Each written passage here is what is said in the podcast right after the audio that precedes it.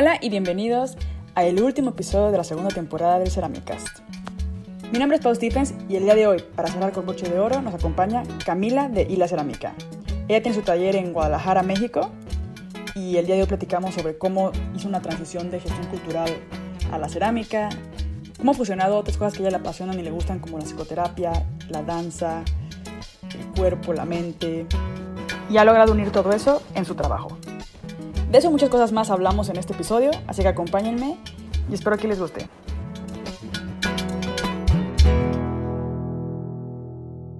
Pero bueno, vamos a ir arrancando con, eh, primero que nada, gracias por, por tu tiempo, por estar aquí para platicar conmigo un ratito y cotorrear, que me cuentes un poco de cómo fue que arrancaste con la cerámica, en qué andas trabajando ahorita, eso es un poco como la idea por dónde va la cosa. Eh, entonces a arrancar, si quieres, como un poco con eso, para la gente que no te conozca, ¿quién es? ¿Quién es Camila o Hila Cerámica? Mi signo y flor favorita y... este... No te creas. Em, pues sí, claro, no, qué chido que me invitaste. La verdad es que el espacio así como para hablar en voz alta sobre lo que uno hace se me hace súper valioso porque es bien distinto escribirlo. Como que siento que cuando lo hablas te salen cosas de un lugar bien genuino porque pues, no, no, puedes No puedes editar. no puedes tachar, borrar, editar. Se puede, pero... Ajá, pero no, no lo vamos a ser genuinos a, a, la grabación. Entonces se me hace muy padre, así que gracias. Eh, sí. Pues bueno, yo soy Camila, eh, soy sanitario, no te creas. Este, pues nada, yo como que desde chica siempre me ha gustado hacer cosas, o sea, mi mamá es artista, pintó mucho tiempo, hizo escultura, o sea, como que en mi casa y en mi escuela, de donde iba en la primaria y así, eran lugares que promovían un montón eso, ¿no? Entonces siempre como hacer cosas era algo que, que me gustaba y yo desde chica he, sido súper inquieta, entonces no, siempre tenía que estar haciendo algo, ¿no? Me encerraba en mi cuarto y salía de que con ropa que hice, cosas así, ¿no?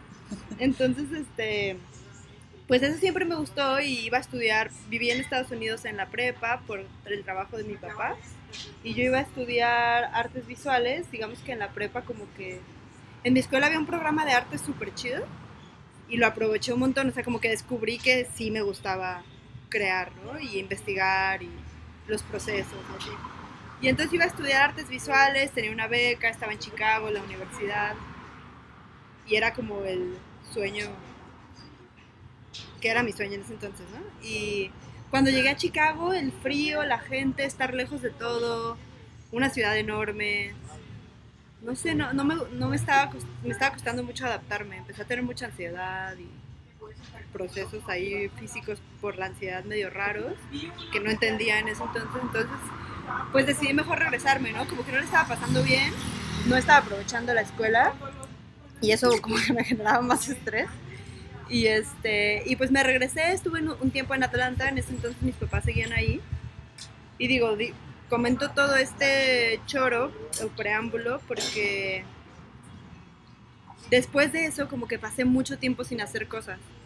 Como que, pues digo, ahorita estoy estudiando psicoterapia, entonces entiendo mucho del proceso que viví, pero sí fue como que se me recluyó mucho una parte creativa que tenía muy fuerte y ya, pero no, o sea, en ese entonces ni lo noté, simplemente sucedió. Y dejé de hacer cosas, entré a la universidad, entré a estudiar gestión cultural. Y pasó un tiempo, yo siempre me gustó dibujar y fue algo que sí continué haciendo, hago collage, o sea, como que hacía cositas, pero no con la intención ya como de crear y que lo vean y tal, ¿no? Y después tuve en, en gestión cultural, tenemos como el taller de hacer cositas. Ojalá no escuche a alguien de la carrera porque que, que, diga el taller de hacer cositas. Pero sí era así como un, poco, un poquito de todo, ¿no? Pintar un poquito, tarara. Y hubo un taller, o sea, hubo un módulo de dos semanas de cerámica que para mí como que me atrapó súper cañón. Y era manual, era técnica manual. Y había unos tornos y yo los veía y decía como, quiero estar ahí sentada, pero nadie sabía usar el torno. Como que el ITESO tenía dos tornos porque les parecía que eran necesarios en un taller de cerámica, pero no, nadie daba, daba, clases. Entonces, pues ya pasó el tiempo, yo busqué por fuera otra maestra, di con Magdalena Piedra.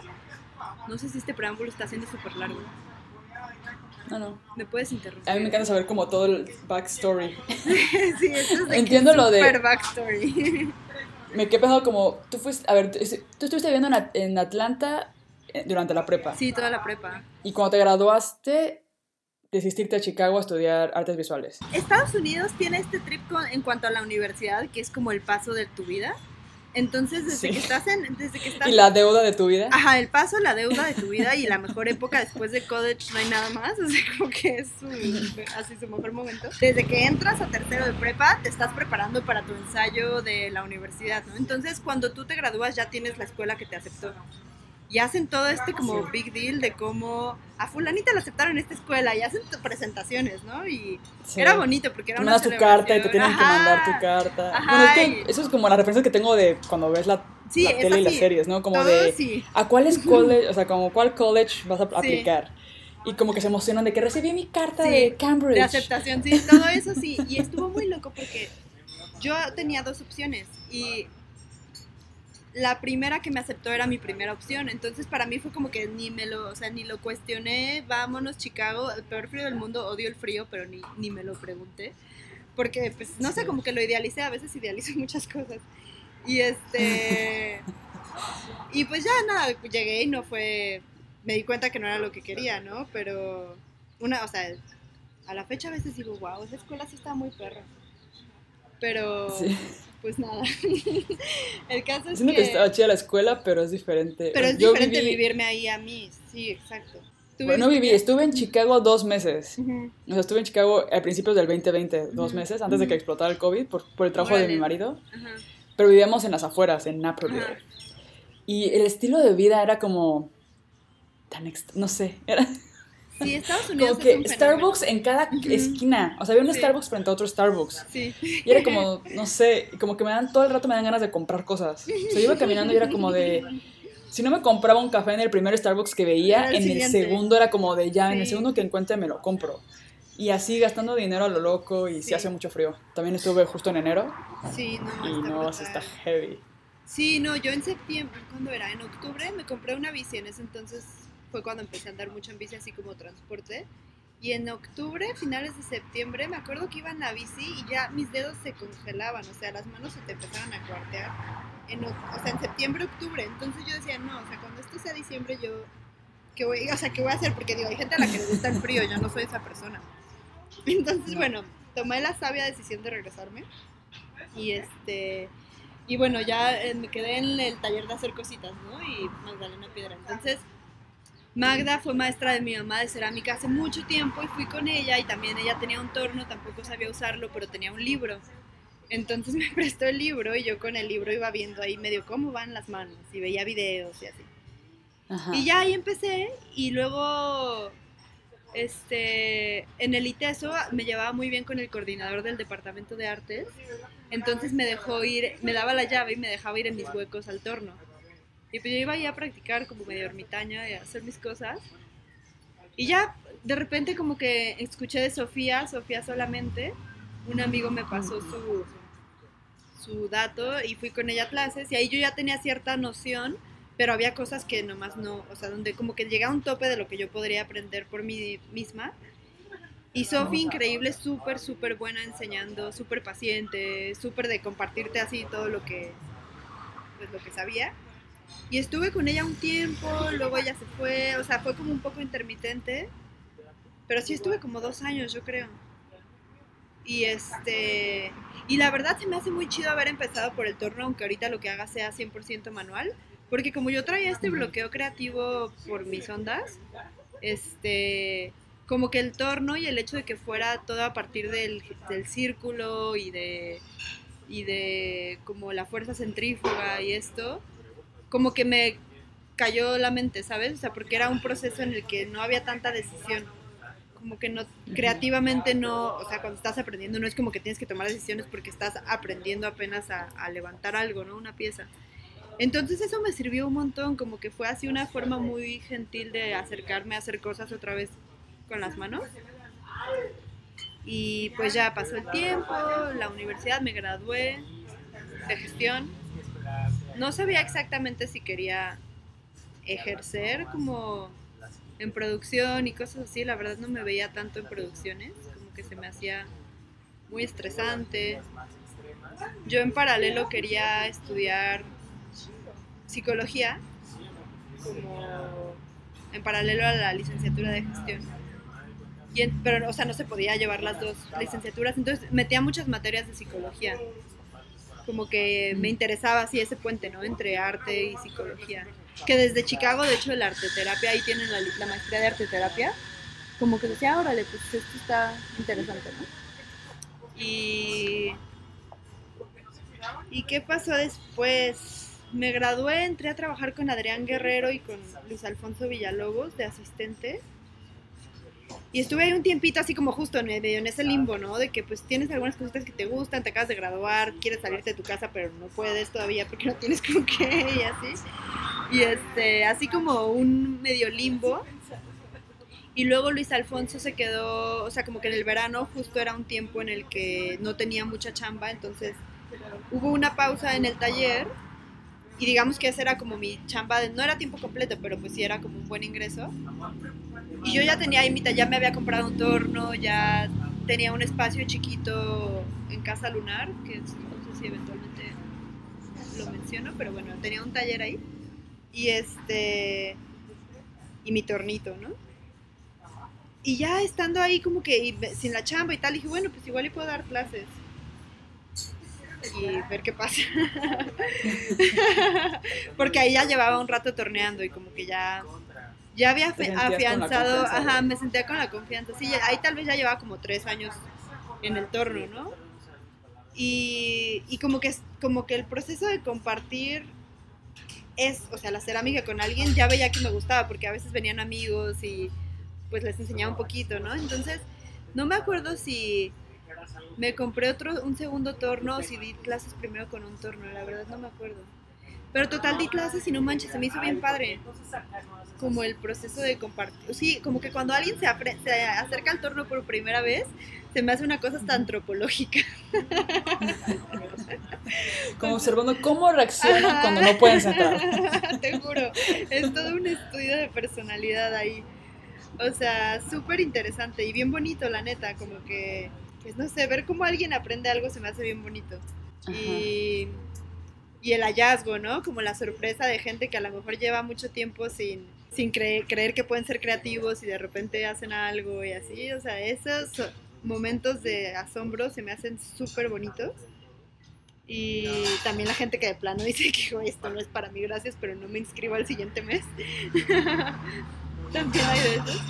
Este, y ya, pues estuve dando clases un par de años. Y Casa Lunar es un, o sea, Casa Lunar es un espacio compartido con más gente. Sí, sí, sí, es una casa y, y hay varios cuartos, entonces cada quien tiene su estudio del X, ¿no? Ahí está mi taller de cerámica, ahí está Encuadre, y su Tropicalia, y son espacios, sí, creativos, como...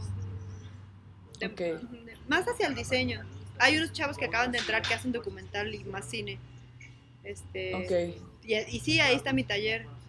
Y, y, está padre, la neta, también como compartir. Creo que como marca, que es a lo que después de todo este eh, preámbulo, como marca me ha servido mucho, creo que compartir con, con otras personas, aunque sean de otras disciplinas, en el proceso, ¿no? Como de consolidar desde cosas de contadores que no tienes idea del SAT.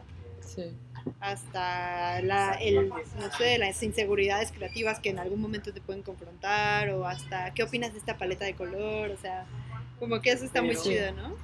Eh, Sí, yo son creo diferentes, o sea, no es cerámica, pero son industrias creativas. Ajá, son procesos, ajá, sí, procesos creativos. se llevan de la mano bastante, entonces es bastante enriquecedor. Sí, y aparte porque todos son como en el formato, pues como yo, ¿no? Que es como, sí es una marca y a lo mejor sí tienen un equipo, pero a fin de cuentas es algo que cada quien vive como una cosa bien personal, o sea. Sí pues sí, como algo, una extensión de uno mismo, ¿no? Y la neta que dar clases, o sea... No, dar clases es algo que también hablamos mucho aquí porque es algo que a algunas personas les gusta hacer, o sea, como que es parte de como su, su quehacer cerámico, de, que aparte de hacer sus obras, hay unos que, se, que de hecho les gusta más dar clases que hacer su propio trabajo, hay personas que solo quieren hacer su propio trabajo, sí. y hay personas que nos gusta un poco de los dos, ¿no? Entonces está, está a ver como, me gusta ver a mí los diferentes perfiles. Me gustó como que estás contando que empezaste con el torno, este, empecé, luego te estuviste como preparando también, toma, trabajando en otros espacios que también son creativos, que también como que van relacionados con Adrián Guerrero y así. Y ahora después fue como, bueno, voy a dar clases. ¿Cómo fue que surgió ya como y la cerámica? O sea, como que cuando diste Sí, Eso, eso estuvo bien loco porque empecé hila, o sea, si tú te vas en el feed del Instagram hasta, hasta, abajo, las primeras piezas de hila sí fueron torneadas, o sea, era muy distinto. Y eso lo hice, pues, pues no sé, como que siempre me ha gustado como aterrizar los proyectos, entonces dije, ay, pues voy a hacer el logo y voy a... O sea, como que ya tenía un poco claro que la relación con el cuerpo y el barro me interesaba y que las paletas de color como que me remitían a eso, las formas eran muy femeninas, o sea, ya tenía ciertas cosas que decía, bueno, creo que este sí es como un lenguaje que ya está surgiendo, ¿no? Entonces, pues hice mi logo que es Hila por Camila, no hay mucha otra trascendencia. Y este... Pero cuando empecé a dar clases, había alumnos que decían, es que el torno sí me gusta, pero también quiero hacer cosas manuales. Y, y yo sí tenía nociones de lo manual, porque justo con Adrián y algunas cositas del ITESO este, aprendí. Y entonces empecé a compartirles un poco de técnica manual y creo que ahí fue cuando realmente surgió Hila como lo que es hoy, porque ahí fue cuando empecé a explorar otras formas, o sea, como las formas que caracterizan hoy a, Hila, esto de los huecos, los vacíos, la función sugerida que no es tan literal, pero tienen una función posible todo eso fue en las clases en un inicio porque pues mientras yo les enseñaba siempre ponía como ejemplo con las piezas que iba haciendo, ¿no? Y, y ahí fue surgiendo y luego pues ya como que ese tiempo fue muy rápido porque pues bueno, tú también sabrás cómo los procesos de la cerámica son muy lentos, ¿no? Entonces pues ya tenía mis, mis piezas, pero de aquí a todos los esmaltes y así pasó un tiempo. Y luego fue la cuarentena, o sea, luego como que ese lapso fue es un blur así que pasó muy rápido porque yo ya tenía estas piezas manuales que fueron de las primeras ya como con los huecos y a lo mejor como formas ya más orgánicas, ya no basadas en el, en el giro del torno. Y te digo, entró la cuarentena y yo de que, ¿qué? Pero yo apenas estoy aquí en mi taller aprendiendo a hacer lo que, o sea, como mi lenguaje. Y entonces dije, no, pues me voy a llevar todas mis cosas a mi casa, porque fue cuando estábamos como dos o tres meses completamente en encierro. Y pues ahí estaba trabajando diario, o sea, me salía al vivo en como medio en el bosquecito, entonces saqué ahí, me apropié de la mesa de la terraza y ahí estuve haciendo un buen de cosas y ahí salió lo que fue como la primera colección ya de alta temperatura también. Porque yo ya quería migrar a la alta temperatura, pero me intimidaban un montón en los esmaltes. Y en la cuarentena, una chica que tal vez ya la conozco que se llama Sofía Chávez, que también hace cerámica. Yo la conocí ahí con Sofía solamente, por, o sea, en las clases. Y ella ya estaba haciendo esmaltes. Entonces en la pandemia le dije, oye, pues no me quieres enseñar como virtualmente y hacemos un intercambio, algo así, hicimos un intercambio. Y, y súper linda, me enseñó así como esmaltes 101, o sea, cositas que tenía que cuidar, ingredientes, etcétera y pues toda la cuarentena de encierro fue como para ponerme a aprender lo que no puse atención de química en la secundaria. Y este, ¿qué digo? Pues a ti te pasó con el taller de, eh, Maxine de esmaltes de alta, que no sé si tú ya tenías como esta noción química, científica, pero para mí era de que, güey, ¿qué tenía es esto? Ni idea. Sí. Yo como que, no sé por qué, siempre estuve como súper, bueno, creo que sí sé por qué eh, porque me gradué, yo de diseño industrial me gradué de diseño y yo lo que quería, no estaba interesada tanto en la cerámica y su, como eh, no tenía interés como en el material como en sí, sino como los objetos que podía realizar con el material. Y lo que yo quería era como rápido, o sea, como algo que pudiera producir, que pudiera replicar y que pudiera vender como diseñadora. Entonces, primero, ese fue mi primer enfoque que tuve con la cerámica y hacer el, el cambio de, solo quiero un esmalte que funcione o solo quiero un transparente que funcione y, que lo pueda hacer rápido y bla, bla, bla para inmersión y shalala. Conforme fui cambiando como al lado más artístico, me fui dando cuenta como de, que también la parte de la cerámica, como el material en sí, me gustaba entenderlo, como que ya ciertos acabados que, que el material te da, si no lo sabes, como si no lo entiendes y si no entras a la química y así, no los puedes lograr, o sea, como que al final se vuelve algo mucho más vacío y como que siento que parte de es como tú tener tu paleta de color, tus, tu investigación, como dedicarle tiempo y ese amor y esa tranquilidad como a descubrir tus... Pero estaba súper peleada con la idea porque yo lo veía súper... No sé, yo sé por qué en mi casa yo fue como súper difícil hacer tus esmaltes. Sí, yo también Sobre tenía todo porque me gradué, me gradué y puse un taller y me dedicaba a producir a gente. Entonces yo no tenía tiempo de hacer investigación, tipo dedicarle un mes a hacer investigación y hacer pruebas y dinero y así, pues yo no tenía nada de eso. Yo ocupaba como producir y, vender. Y hacías piezas sobre el diseño de alguien más. Sí, y producía diseñadores. Ábrele. Que al final me salió más caro eso, yo creo, porque tampoco lograba los resultados. Sí, los errores. Por ejemplo, el blanco, nunca logré hacer un blanco blanco. No me salía. Entonces lo que hacía era usaba transparente. Pero ves que la pasta tiene como un color más hueso. Ajá, sí, sí, sí.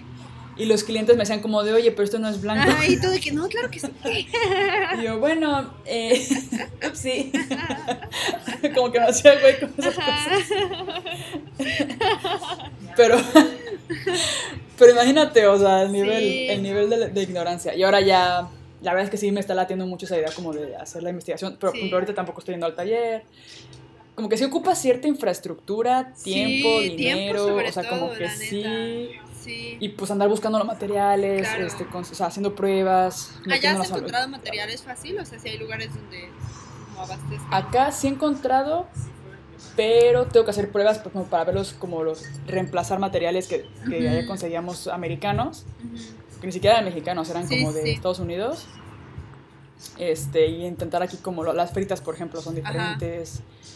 Y tienen otros nombres o así. Entonces tengo que hacer. Pero hice unas pruebas. Las pocas pruebas que hice sí salieron, creo que bien. Ah, qué chido.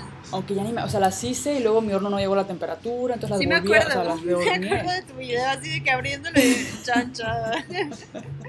pues súper triste. Ay, no. Pero, pero sí, no, ya, sí me dan ganas como de, a ver, ya cuando me ponga a hacer pruebas ahora sí de verdad, quiero ya tener como un horno que me funcione. Claro. Este, como poder dedicarme a eso, porque de hecho fue lo que pasó, que las hice durante la cuarentena no las pude hornear bien. Y luego me cambié a otro taller acá en Bielefeld y ahí sí tenía un hornito chiquito de alta, que llega a alta temperatura y ahí las horneé, pero cuando saqué los resultados era como de, ya ni me acuerdo, o sea, sí, tomé tipo apuntes, pero ya ni me acuerdo así como qué era, luego unas que mezclé, yo en mi lógica dije que se, juraba que iba a saber qué había mezclado y ahorita es como ya no supe qué mezclé.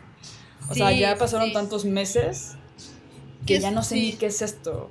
Y que eso es algo que yo creo que sí tiene, o sea, a mí me costó mucho y me sigue, o sea, sigue pasando. Como que es otro tipo de pensamiento, o sea, porque para mí el acercamiento a la cerámica ha sido muy intuitivo, o sea, aún con las clases y todo, pero ya esta parte manual y te digo que esta línea de piezas que produje en la cuarentena, pues fue muy intuitivo, entonces ya acercarme a los esmaltes y decir, no, o sea, tienes que tener tu bitácora, tu bitácora tiene que estar súper clara, o sea, como que sí fue modificar muchas maneras de acercarme a las cosas en general. Que dije, bueno, o sea, es que si quiero no frustrarme tanto, sí tengo que pensar un poco más de esta manera, ¿no? Entonces, para mí sí fue como cuando hago los días que hago esmaltes es de que ponerme en otro chip totalmente, ¿no? Y mucho más preciso, mucho más minucioso, porque sí, a veces era bien triste que no manches, ese resultado increíble y la neta no me acuerdo qué hice. O sea, que en el momento dices como experimentación. luego es como, no manches, ¿qué fue esa experimentación? Sí. ¿Qué significa ese simbolito que le pones unos sí, simbolitos? Que asterisco, que, era el asterisco. Yo sí de no, porque. Sí. Pero sí, yo ahorita estoy haciendo una. Tengo una idea de una colección que quiero hacer y dije, ok, primero voy a hacer la colección como en cerámica, o sea, la voy a hacer así ya. Las piezas. Como la parte de construcción. Ajá la voy a dejar on hold durante no sé cuánto tiempo y cuando ya pueda dedicarme a hacer lo de los esmaltes, voy a hacer pruebas de esmaltes para luego aplicarla, la, o sea, porque hacer una pieza y luego intentar hacer esmaltes y luego no sé qué y así, no, no se puede. Sí. Entonces, y dije, bueno, me voy a enfocar solamente como en la parte de construcción ahorita, porque también es un reto, ya estoy también como que queriendo evolucionar en el tema de la construcción, haciendo cosas más complejas y siento que tengo que enfocarme, dedicarle tiempo y... Sí entonces como que ya quiero meterle un poco más de detalle. Antes era como que el monstruo más lisito. Y ahora sí quiero hacerle como más, este, ya quiero empezar a hacer tipo ropa o el pelo o así. Entonces, este, no sé, como que por ahí va la cosa. Y dije, no, sí, o sea, sí, no me quiero acelerar, porque también eso, como por querer tener los resultados rápidos, pues ya, con el esmalte que ya tengo, el esmalte no sé qué, pero esta colección es tan especial para mí que es como, no, o sea, tengo una visión y quiero por primera vez en mi vida que salga más o menos, digo, no va a ser exactamente la visión que tengo, pero sí que se acerque un poco, tipo, si me imagino un rosa, conseguir el rosa, ¿sabes? O sea, como que, o lo más cercano a ese rosa que me imagino. Sí. Si me lo imagino mate, que sea mate, si me imagino con efecto, que sea con efecto. Sí. Porque ahorita pues he estado haciendo todo con lo que ya tengo comercial. Entonces eso me limita en algunos acabados. Yo todos mis mozos son brillosos y la verdad a mí no me gusta el brilloso, yo quería que fueran mate. Sí. Pero nunca encontré colores mate o como que pudiera pintar así. Sí, por eso yo me quise ir a la, a la... O sea, es que eso que dices es súper interesante porque creo que cuando ya tienes cierta comodidad dentro de lo básico de la técnica, ese brinco, que creo que fue lo que pasó para mí en la cuarentena, se me hace muy bonito y lo voy a relacionar un poco con lo que estoy estudiando de psicoterapia porque pues es como llegar a algo más auténtico, ¿no? O sea, como que hay un primer momento donde te acercas a crear y crear es como, al menos en la cerámica al principio para mí fue como una cuestión técnica, ¿no? El torno, de como dominar la técnica del torno, ¿no? Y ya que me salí de eso fue como, ah, ok, entonces empezar a descubrirme con la forma, porque ni siquiera fue como que dije, quiero estas formas, fue como algo muy intuitivo y de repente las hacía y decía como, ah, claro, tiene sentido que esté haciendo esto porque X proceso que estoy viviendo, ¿no? Entonces eh, empezó a ser como, como de qué manera puedes ir apegando el resultado que obtienes a lo que sea que, que te representa más, ¿no? Y una vez estaba con una amiga así, así en un petate haciendo figuritas y hizo una pieza y luego la vi así que la destruyó y me dice, es que no, no, me, no me dice nada, no hay nada de mí aquí. Y entonces como que ese ejercicio que hizo y, y, lo dijo así como, no hace cerámica ni nada, solo se acercó un día, le cayó a cotorrear y estaba haciendo piezas, pero eso que dijo se me hizo súper valioso, como de, pues es que sí, a veces, o sea, en la cerámica yo creo que a ti te pasa, me acuerdo una, una charla que diste creo que en el primer Inside Pottery de tus piezas y como unas, de, unas que estabas haciendo como un proceso personal y sí, como esa resonancia entre lo que estamos haciendo y lo que sea que cada quien lleva dentro, la investigación que cada quien está explorando a través de, la cerámica, se me hace bien padre porque, porque pues es como un hallazgo de, de afuera hacia adentro, o sea, como, no sé si ya estoy debrayando mucho, pero es como que de repente poder ver una forma de algo interno en una manifestación externa que no reconocías hasta que lo hiciste. Y, sí y no sé, eso, eso me gusta y, y supongo que tal vez ya se, se relaciona un poco a un proceso más artístico que a lo mejor cuando estás tan casada con, no sé si te pasó también en el proceso de producirlas a otros a, hacer tus propias piezas, este, pero pues sí, cuando ves la cerámica como 100% utilitaria y que la función igual es como el concepto que rige, a cuando, no sé, en mi caso, que mis piezas sí pueden tener una función, porque me gusta, la verdad también la idea de la función a mí me encanta, como, como que se hace que, se me hace que la función es una manera en la que las personas, digamos que activan o como que, no sé, como que le dan un, una otra vida a, las piezas, ¿no? Porque es como que es distinto que una pieza esté, sea un cuadro, lo que sea, o sea, esté como pasivo a que te acerques, le eches agua, le pongas algo adentro. O sea, como que creo que es una manera de, ya que están hechas, todavía seguirles dando vida, ¿no? Seguirles como dando una. Que la persona que las adquiere también le agregue Su, toque. Aja, sí, y, es verdad. Y eso me gusta, y como que ese punto entre, entre sí es un medio para mí de expresión de una investigación muy personal pero al mismo tiempo me gusta pensar en, en que va, mm, pues en que las personas van a relacionarse con las piezas de una forma que no solo es como una escultura 100%, por ejemplo, sino que va a haber ahí como, como algo más activo de su parte. Se vuelve como una colaboración. Ajá, sí. indirecta. Sí, indirecta. Y que igual y yo ni me entero ni nada, pero al menos la pura idea de esa como relación me gusta mucho. Dices que a lo mejor yo estoy debrayando, pero no, o sea, yo sí creo que, que es bien importante. Justo hace poco lo descubrí, como la parte como de, ok, todo mundo eh, lo llaman estilo, pero yo, yo como que fue como, ok, no, es encontrar tu voz, o sea, tu estilo es parte de tu voz, pero tu voz es más bien como quién eres tú, ¿no? Y definirte tú como quién eres es bien difícil. La mejor manera de hacerlo es mientras estás haciendo cosas. Creando, sí, eh, sí, sí, sí. Que de hecho hace poco fue como que no puedes encontrar tu voz si no la usas. Entonces... Ay, qué chido. Em, esa parte está, está chida porque es como, si es verdad, o sea, entre más estás haciendo, entre más estás creando, como yo entre más he estado haciendo mis monstruos y he estado haciendo como con lo que tengo en la mano así, me he dado cuenta como de, oh, o sea, como que por aquí va la cosa, esto sí me está gustando, esto no me gusta, o esto significa, a veces hago las cosas y es como de, no sabía qué significaba esto, pero luego digo, oh, creo que esto lo estoy haciendo por esto, o sea, como, como que vas encontrando que sí tiene algo que ver contigo, con algo que has vivido, tu, parte de tu proceso. Cuando producía más gente, sí es verdad que sentía que era como un tema más vacío. No porque producir o cosas así en serio así sea vacío, sino porque la manera en que yo lo estaba haciendo era, no sé, era como otra, estaba chava, estaba, no tenía ni idea, era como, o sea, a veces, por ejemplo, hay gente que sí le gusta producir a más gente y que tienen como que se les facilite, que les guste y que les emociona los proyectos de las demás personas. Yo creo que fueron contados los proyectos que a mí me llegaron que yo me emocionaba con ellos. O sea, había muchos que era como de, esto ni se puede hacer en la vida real. O sea, como que había cosas que me llegaban que era como, o me frustraba que a veces no entendían como el proceso de la cerámica, ¿no? Como que no entendían los límites del material, como cosas así que era como de no, o sea, esto no se puede hacer. como que, sí, sí, como que me lo medio. De que mira, déjame te explico un poco.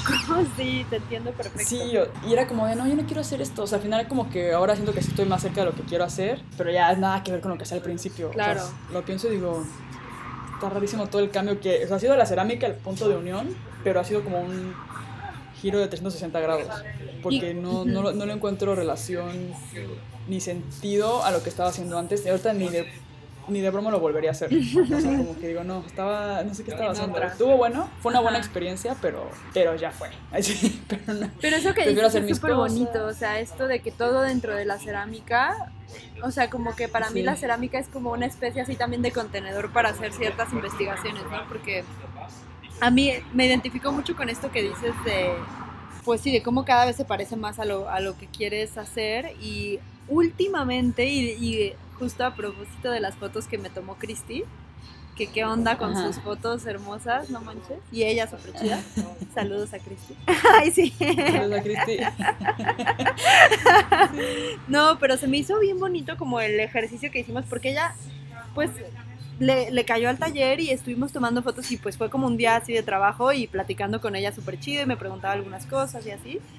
Y ya viendo las fotos, creo que tiene mucho que ver con su ojo que sí se parece mucho a la manera en la que yo percibo las cosas, o sea, desde la luz que escogió y todo eso, ¿no? Como que resoné mucho con las fotos terminadas, ¿no? Y, y al verlas sí me, ayudó un montón para hacer ciertos ejercicios como de escritura de lo que estoy haciendo. Y sí, o sea, sí, sí creo que tener el medio de la cerámica para explorar muchos lugares diferentes, como tú dices, de que en su momento lo utilitario, en su momento yo el torno.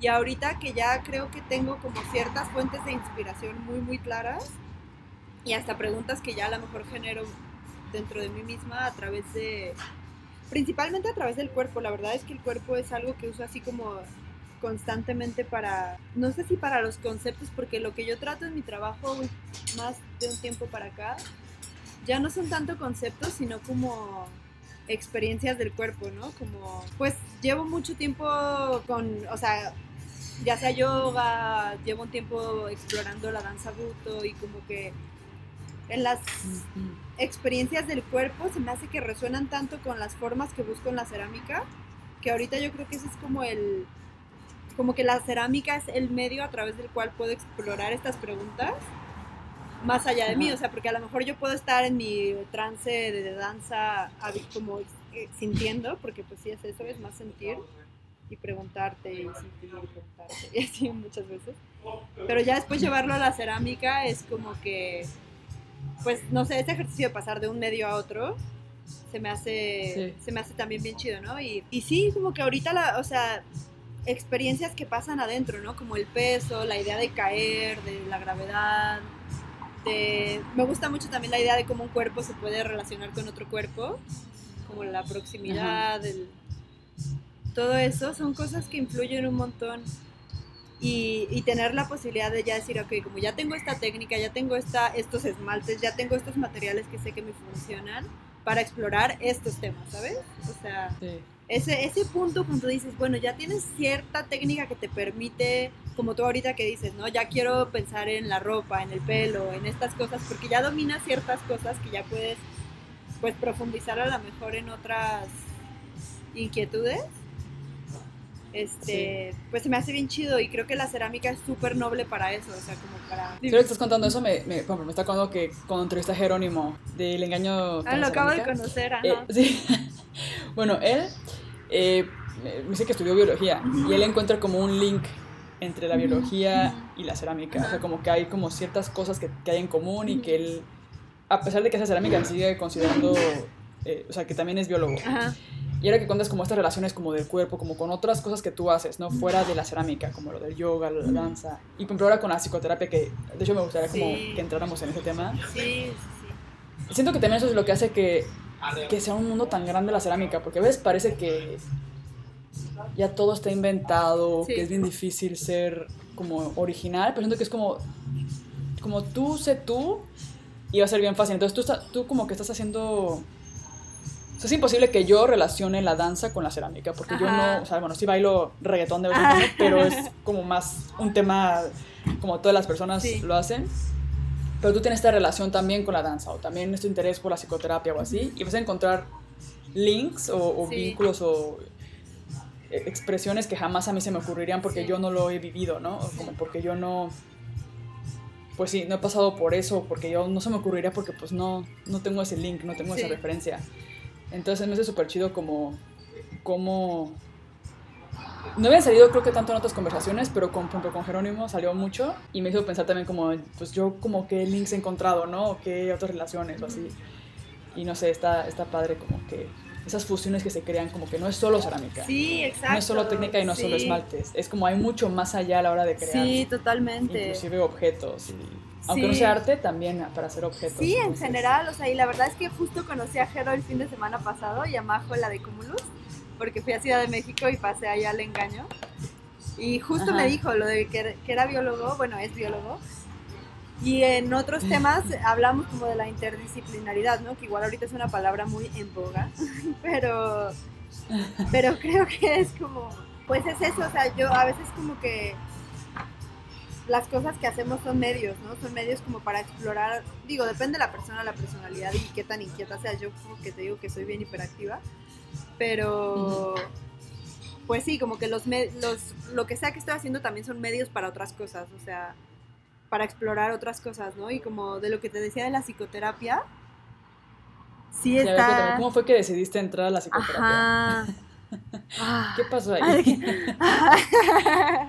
no, pues fíjate que desde, te digo que desde la licenciatura era algo que, que me interesaba, o sea, como el proceso de... Los procesos internos es algo que siempre me ha interesado, o sea, la cómo te caen 20 en la vida y así como las asociaciones que vamos haciendo. Eso, eso siempre me ha gustado y la verdad es que como de una u otra manera eran pláticas que siempre tenía con amigas, o sea, como que es un lugar en el que siempre caigo con la gente, o sea, aunque ni siquiera los conozca tanto. Y este, y antes de estudiar psicoterapia, ¿no? Entonces, pues también obviamente procesos personales tuvieron que ver. En mi familia siempre como que el autoconocimiento, la meditación, todas esas cosas han sido como muy cercanas a mí desde chica. Yo empecé a ir a terapia por primera vez creo que como a los 20, pero pues no sé, la, mente, y ni siquiera la mente, pero el proceso humano, o sea, es algo que a mí me, me interesa mucho. va a sonar bien cursi, pero ver cómo, cómo uno crece, o sea, pero no en el sentido de de logros exteriores, sino como ver cómo uno aprende de sus errores, aprende de sus defectos, aprende de sus heridas, de su historia, o sea, todo eso y cómo lo vas asimilando para construirte como persona es algo que me fascina. Y verlo en otras personas, que es un poco lo que te decía de ver también a otros aprender algo nuevo, este, pues es algo que me gusta un montón y en, hace dos años tuve un diplomado de arteterapia y psicología transpersonal que está muy relacionada como con ondas más místicas y chamánicas, pero fue como un primer acercamiento a la psicoterapia. Y cada, pues cada vez me fue gustando más. En la maestría lleva la materia de psicoanálisis, mi PAP, que es como, el, en lugar de tesis, en mi universidad tienes que hacer como un proyecto aplicado y hay varias opciones de las que puedes escoger. Y había uno que era en un hospital psiquiátrico y usaban como técnicas de arteterapia para trabajar con personas con esquizofrenia residual. La verdad fue súper denso, o sea, no, no lo romantizo para nada, o sea, fue una experiencia muy, muy fuerte pero sí. como que siempre he tenido esa curiosidad por la mente y, y, el cuerpo, o sea, también creo que la mente y el cuerpo están muy relacionados en un proceso personal, ¿no? Y, y pues bueno, entré a psicoterapia hace un año, un poco con la idea de eventualmente fusionarlo con el arte, o sea, yo quería estudiar en San Francisco en una escuela que podías estudiar a distancia arte terapia, pero luego cerró el programa, así como súbitamente. Y dije, bueno, pues sí tengo ganas de estudiar en forma técnicas de terapia. Entonces, pues me voy a meter a la maestría de ITESO. Y aparte fue algo súper súper rápido porque pregunté, justo tenía que, o sea, me iban a dar una beca del 40% porque cuando entras en el periodo de enero te daban esa beca, ¿no? Y si no entraba en ese entonces ya quién sabe si me la iban a poder dar. Y pues era una super beca, ¿no? Por ser también exalumna. Y así yo de que, bueno, pues ya entro ahorita. Ajá. Y entré y la verdad es que me ha gustado mucho y justo fui a terapia y le decía que sentía que sí es mucho más ortodoxo de lo que yo pensaba que iba a ser, o sea, es psicoterapia muy cuadrado, o sea, una escuela muy, pues sí, muy ortodoxa. Se piensa al, al ser humano de una manera muy cuadrada. Pero, pues no sé, al mismo tiempo yo teniendo como esta exploración más personal en la cerámica, en cómo yo misma también, lo que decíamos hace rato, ¿no? De encontrarte a través de las formas externas que vas haciendo, este, pues lo relaciono también con hay un proceso hasta cierto punto terapéutico de, o de autodescubrimiento, ¿no? Y digamos que para mí el, el dar terapia, pues es un poco eso, como que ser testigo de cómo una persona se descubre, ay, no sé, me gusta un montón, me conmueve mucho, me, me da mucho sentido. Y aparte, creo que hoy es súper necesario, o sea, es súper necesario que como personas nos adentremos a conocer esas otras partes que igual en la vida cotidiana no vemos, ¿no? Porque pues creo que tiene mucho que ver eso como con la pues con el mundo que, en el que queremos estar, o sea, es muy difícil estar en el mundo como quieres estar si no conoces realmente qué te está haciendo reaccionar de ciertas formas o qué te está haciendo caer en ciertos vínculos que no te, o sea, como que no te hacen bien, o sea, hasta las mismas, no sé, como creo que es que hablar de psicoterapia hoy es como hablar de feminismo, o sea, en el sentido de que para mí es igual de importante ahorita hablar de eso. Bueno, esto ya no tiene que ver con cerámica, ¿no? Pero... yo, yo considero, o sea, yo por ejemplo me analizo, no sé cuándo, no, no siempre fue así, no sé qué, algo pasó en mis tipo 28 años, que empecé como a pensar más conscientemente de los primeros 20 años de mi vida, o sea, en los primeros años de mis 20 como que todo se fue dando así como, como que no tenía muy claro qué onda, pero yo tomaba pasos y como que iban surgiendo las cosas. Y cuando cumplí 28 años, justo pasó que todo lo que yo creía que iba a ser se derrumbó. O sea, como que yo, no sé, como que tuve la oportunidad de, de que me gané una beca, me fui a estudiar a Madrid, o sea, como que pasaron muchas cosas súper chidas en mis early 20s.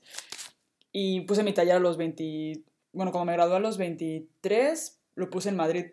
Y luego me fui a México y a, los, a los 25. Entonces a los 25 pues ya sola puse el taller este, en México. Entonces yo me sentí súper chingona y como que senté que ya, como de no mames, así estoy a mis 25, Ajá. ¿cómo voy a estar a los 30? Sí, sí, sí, sí, Y fue mucho más difícil mantener el taller. Como te digo, ahorita ahora lo veo todo y digo, no, pues claro, no era algo que a mí me gustara hacer tampoco. O sea, como que lo hice porque sentí que en ese momento, yo porque fue un poco la idea de mi ex. O sea, yo iba siguiendo mucho como a Javier, que, que fue mi pareja cuando estaba en, en, Madrid, y él fue como un role model para mí en muchos aspectos y de hecho le tengo le agradezco muchísimo como.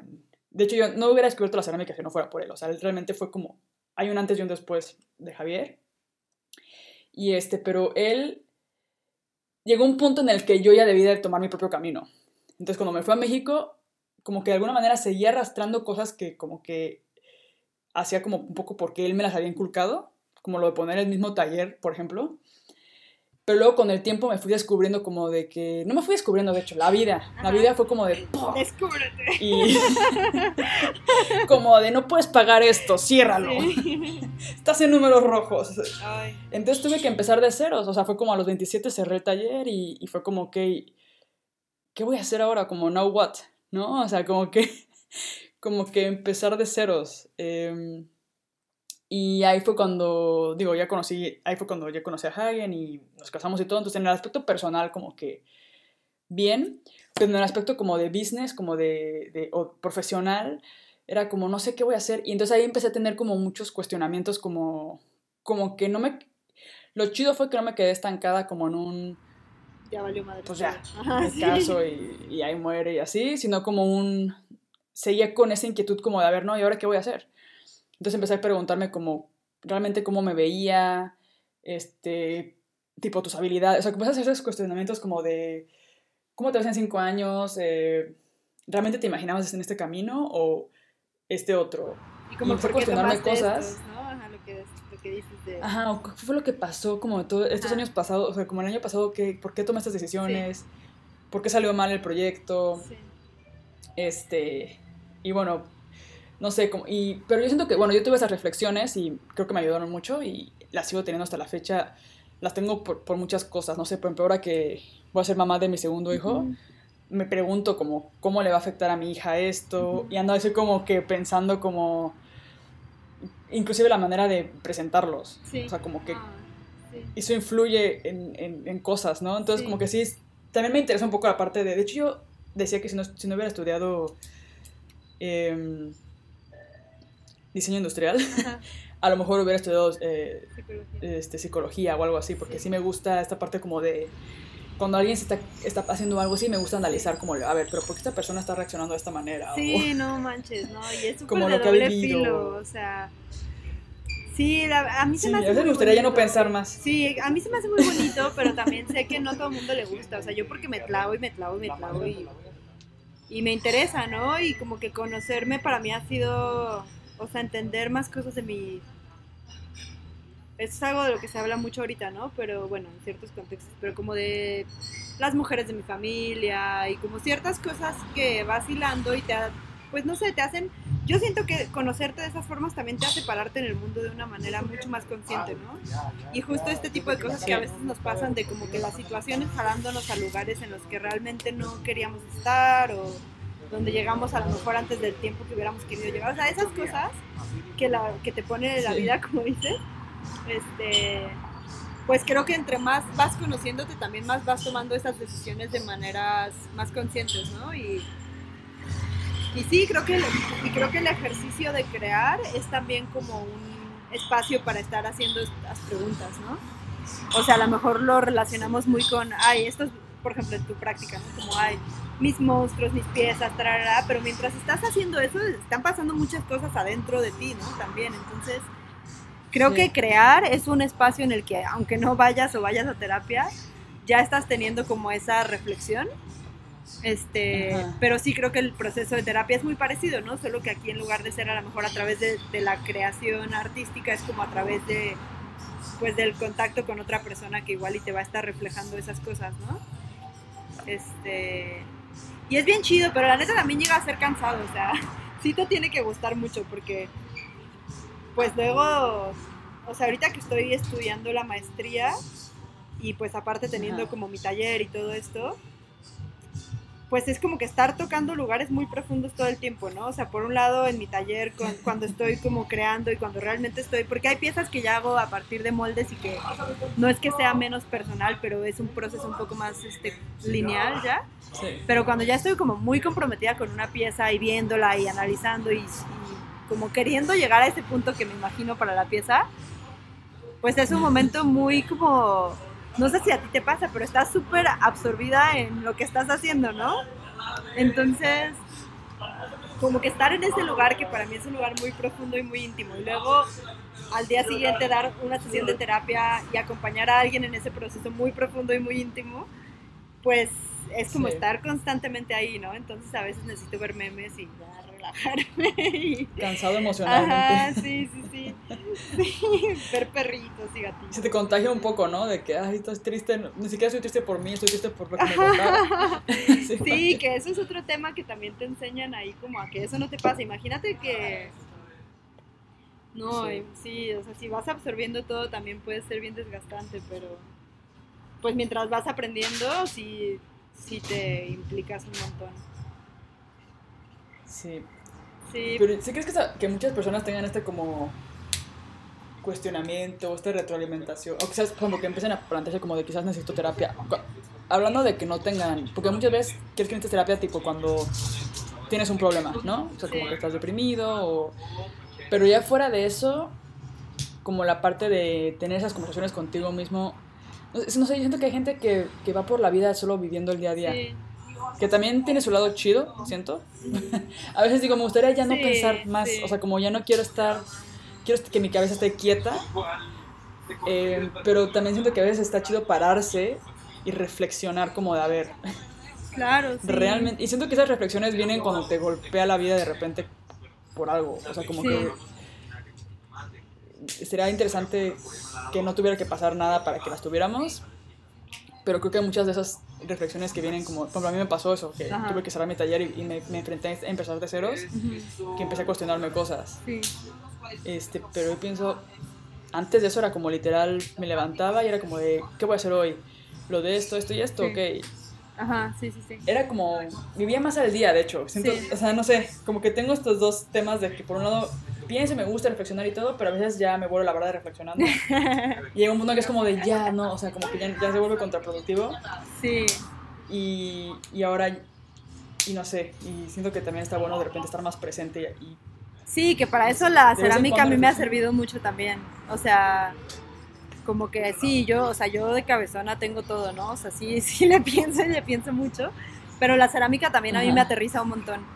O sea, ya como hablando otra vez de la cerámica, sí creo que, que esta cosa de la atención, la presencia, el material, como estar tocando cosas todo el tiempo, la neta es que tener un taller es cansado físicamente, entonces, este, pues como que ese, esa cosa física de estar y sentir y lo, lo sensorial que también te implica, a mí me sirve mucho también para aquietar mi mente muchísimo. O sea, como que ya eso pues ya depende de la personalidad de cada quien hablando dentro de la cerámica, ¿no? Pero yo que sí puedo tender a pensar y sentir mucho, este, la cerámica pues es como más tierra, como que me desconecta un poco también. Y tu manera de construir es, porque ahorita que me dijiste, no, amor directamente pasa cuando construyes, y me puse a pensar como, a ver, mi manera de, cuando estoy haciendo una escultura es yo, yo sí solo eh, planear, como hago estos personajes, hago como un sketch y tengo más o menos como una idea de cómo quiero que sea. Entonces luego empiezo como a construirlo ya con las técnicas que sé y empiezo como a darle formas, como de que la voy viendo, es como que le falta, que a veces la tengo que dejar reposar porque se me, se me va la visión, o sea, que llega un punto en que ya no sé cómo, cómo quiero que se vea. Sí, como que te y luego volverlo a retomar y así. Sí. Pero siento que tu manera, que, que también fue algo que yo experimenté, hice tres jarrones que eran como, que les, llamé de hecho Stream of Consciousness, que es como simplemente como por crear, o sea, como que simplemente me senté y lo empecé a hacer sin pensar, sin, sin planear anticipadamente qué quería hacer, como que me dejé llevar. Y fue un ejercicio divertido. Digo, uno está medio deforme, así que digo, bueno, las proporciones no están exactamente como que bien, pero me gustó hacer ese ejercicio como de no estar pensando, no tener como un objetivo fijo a la hora de crear. Tu manera de hacerlo es como, como que qué piensa, lo planeas, es un sketch o no sé qué, o prefieres ir construyendo, pensando en, no sé, algún movimiento. O ya. Pues hay de todo, ¿eh? O sea, hay de todo. Hay días en los que digo, hoy quiero hacer algo donde no tenga idea qué va a pasar. O sea, a veces también me sigo permitiendo, de hecho, eh, ay, me sigo permitiendo, como si que... No, a veces, a veces, o sea, también... Me doy el lujo.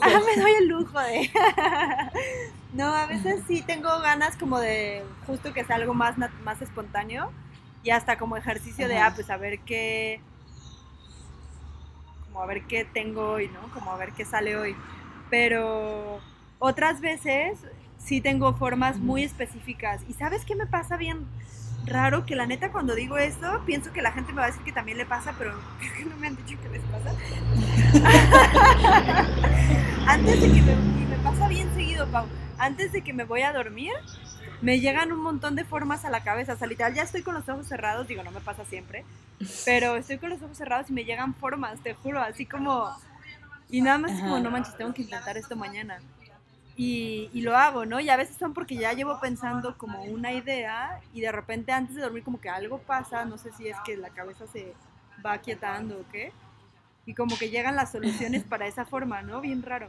Y, y por ejemplo, otras veces, sí, la verdad es que depende, otras veces eh, hago un buen de dibujos, así un montón, un montón, un montón, y ya después digo como, ah, este, este y este podrían ser interesantes en 3D, ¿no? O a veces veo muchas fotos y, y como que recupero formas. Una vez hace poquito tiempo hice algo que la neta no había hecho antes.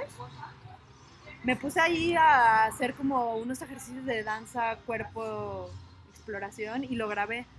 Y después este, saqué como stills del video y como que quise traducir esas formas un poco a, a las piezas. Ese ejercicio me gustó mucho, de hecho quisiera seguirlo haciendo. Eh, sí, oye. Sí, la verdad es que depende, pero sí me, sí me sirve definitivamente dibujar. Y luego como que también no siempre... A veces empiezo a partir del dibujo y como decías hace rato, dijiste los límites del material, ¿no? O sea, voy empezando el dibujo y justo voy viendo esos límites del material y de la gravedad y del peso. Y pues igual y vas como ajustándote a lo que ya la materialidad te permite, ¿no? Este, sí. la neta, el, el dibujar sí me sirve un montón. Tengo ahí un cuadernito y, y a veces hasta tengo el dibujo abierto y, y voy haciendo las piezas y voy viendo el dibujo, ¿no? Y, Pero por ejemplo las... A mí también me sirve eso. Sí, eso me sirve un montón. Y por ejemplo, a veces pasa que con una pieza que me gusta mucho, que salió hace poquito, era como digamos que una forma que se fue puliendo, o sea, que empecé a hacer y no me daba y no me daba y el material y, como que no lograba las proporciones que quería de ese como gesto. Y como hasta la cuarta, al cuarto intento salió y ya salió, ¿sabes? A veces también es eso, como que a veces vuelvo a intentar, intentar, intentar a lo mejor la misma pieza y en esos múltiples intentos voy viendo qué es lo que funciona de verdad, ¿no? En cuestión de forma, en cuestión de gravedad, en cuestión de peso. Y luego haces todo eso y a veces se agrieta, entonces no tienes que hacer todavía una cuarta vez. ¿A ti no te pasa mucho lo de las grietas? Yo últimamente ya no, pero es este, creo que es, bueno, porque las dejo secar. Muy lento, ¿no? Sí. Ahí está. Sí, la dejo secar súper lento y durante un buen de tiempo. Eh, uso también con poquita chamota y me, me, llega a pasar que. Me pasó que en el horno, me pasaba que en el horno de repente se me. Pero como mis piezas son completamente cerradas y tienen como unas pequeñas ah, perforaciones.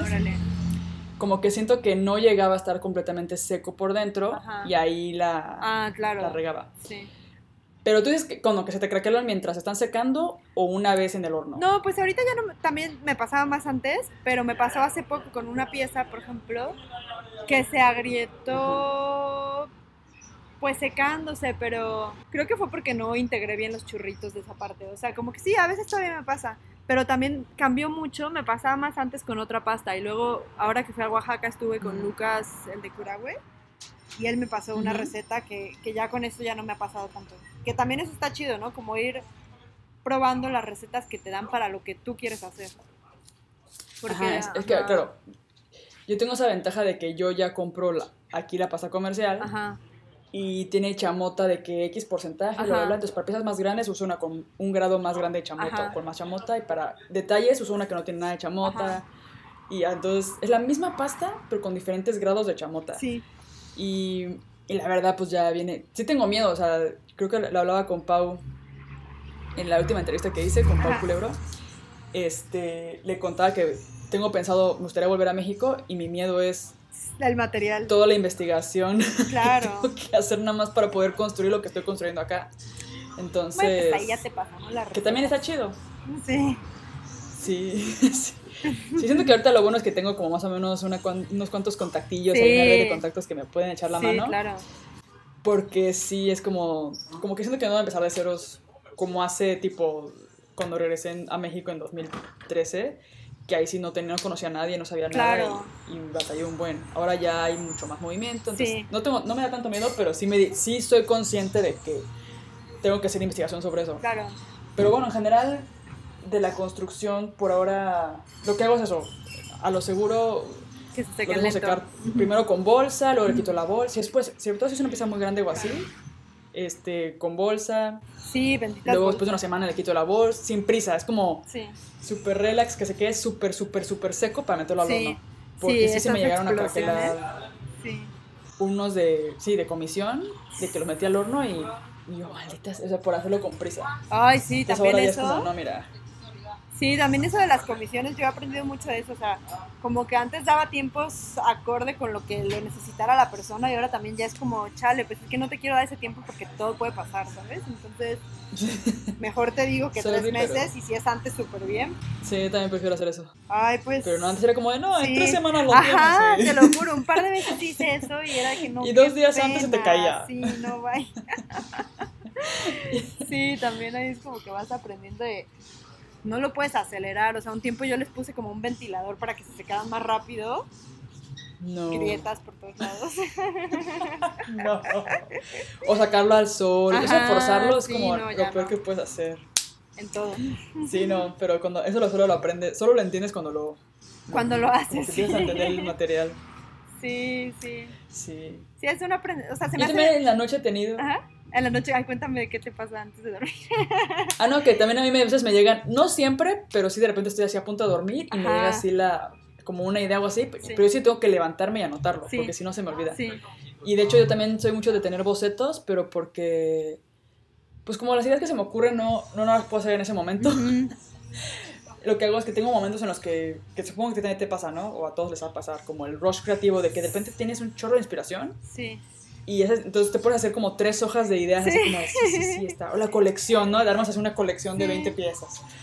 Pero obviamente no la hace. De hecho, pasan, a mí me pasa, pasan meses y no la hago. O sea, es como, pero ahí se queda como en, pero como está dibujado y está ahí guardado, digo, ok, ya. Sí, es como en potencia, Por lo menos, Esperando cuándo nacer. Ajá, una idea que está esperando nacer, que espero que algún día nazca. así fue con esta, este la colección que quiero hacer ahorita, no son tantas piezas, dije, a ver, no me voy a poner tan... Quiero hacer tipo cinco piezas o seis piezas, pero sí las quiero hacer este, antes de que nazca mi segundo hijo. Entonces es como de... Tengo dos meses. Sí, los deadlines también sirven un montón, la neta, porque a veces sí cuando es como autogestivo 100%, o sea, cuando son estas cosas que estás haciendo como por deseo propio, sí, también me pasa de que esta idea está increíble, este concepto y no sé qué, y pasa y pues se diluye y ya no lo hace. esta, esta idea del timing externo también sirve. Es bueno ponerse deadlines. Sí. Sí, 100%. Sí, no, yo también me disperso. Empiezo una idea y luego nunca la termino. Y bueno, siempre todo lo dejo a medias, pero ya, ya quiero cambiar. Estoy lista para cambiar. Estoy lista para evolucionar. Qué chido. Y te quería preguntar justamente de, de este proyecto que estás ahora trabajando con como, como Thousand Faces, o cómo es, como, ah. bueno, que hacer a Milán. Sí, sí, eh, Hemos visto. Ay, sí, no ¿Cómo, ¿Cómo está, cómo surgió? Thousand Faces es, para los que no lo sepan, Ajá. es una cuenta de, bueno, de Instagram, ¿no? Es un proyecto. Sí, es un proyecto. Yo por Instagram. Ajá, es un proyecto que yo había ubicado desde hace dos años que hacen como estas, bueno, se llama Thousand Bases y es, son exposiciones en diferentes partes del mundo porque cada año cambia, este, pues de cerámica, de cerámica encaminada así a, la base, o sea, es que no es base, pero tampoco es florero. Pero bueno, este, en cerámica creo que también aceptan cosas de vidrio. Y, y, la verdad, o sea, yo el año pasado lo había visto y es raro porque es este tipo de cosas de es una convocatoria y te tenemos que aceptar, pero ya que te aceptamos te cobramos. Entonces, mm. este, en realidad es como un tipo feria, tipo, por ejemplo, caravana americana, en cuanto a que sí son convocatorias y te escogen, pero pagas por el espacio, lo cual estaría muy interesante hablar de eso, porque creo que tiene como betas interesantes ese tipo de modelos. Pero, pues bueno, yo desde el año pasado había aplicado y me dijeron que sí, tarara, y cuando vi cuánto costaba, la neta fue, no, pues ahorita no voy a invertir en eso, porque en ese entonces era, digamos que yo en la cuarentena como que mi marca sí creció mucho. O sea, a partir de, estuve en Caravana Americana Virtual el año pasado y a partir de eso la marca creció un montón. Entonces ahí fue cuando empecé a hacer moldes y como que cambié un poco de lo completamente manual a las piezas de moldes y aparte sigo haciendo lo manual, ¿no? Pero pues creció, entonces ya este año dije, ay, pues igual voy a aplicar otra vez y si me aceptan, pues a lo mejor ahorita sí podría hacer esa inversión, ¿no? Y este, igual apliqué, vi que el año pasado, incluso en pandemia, se hizo una que fue en París.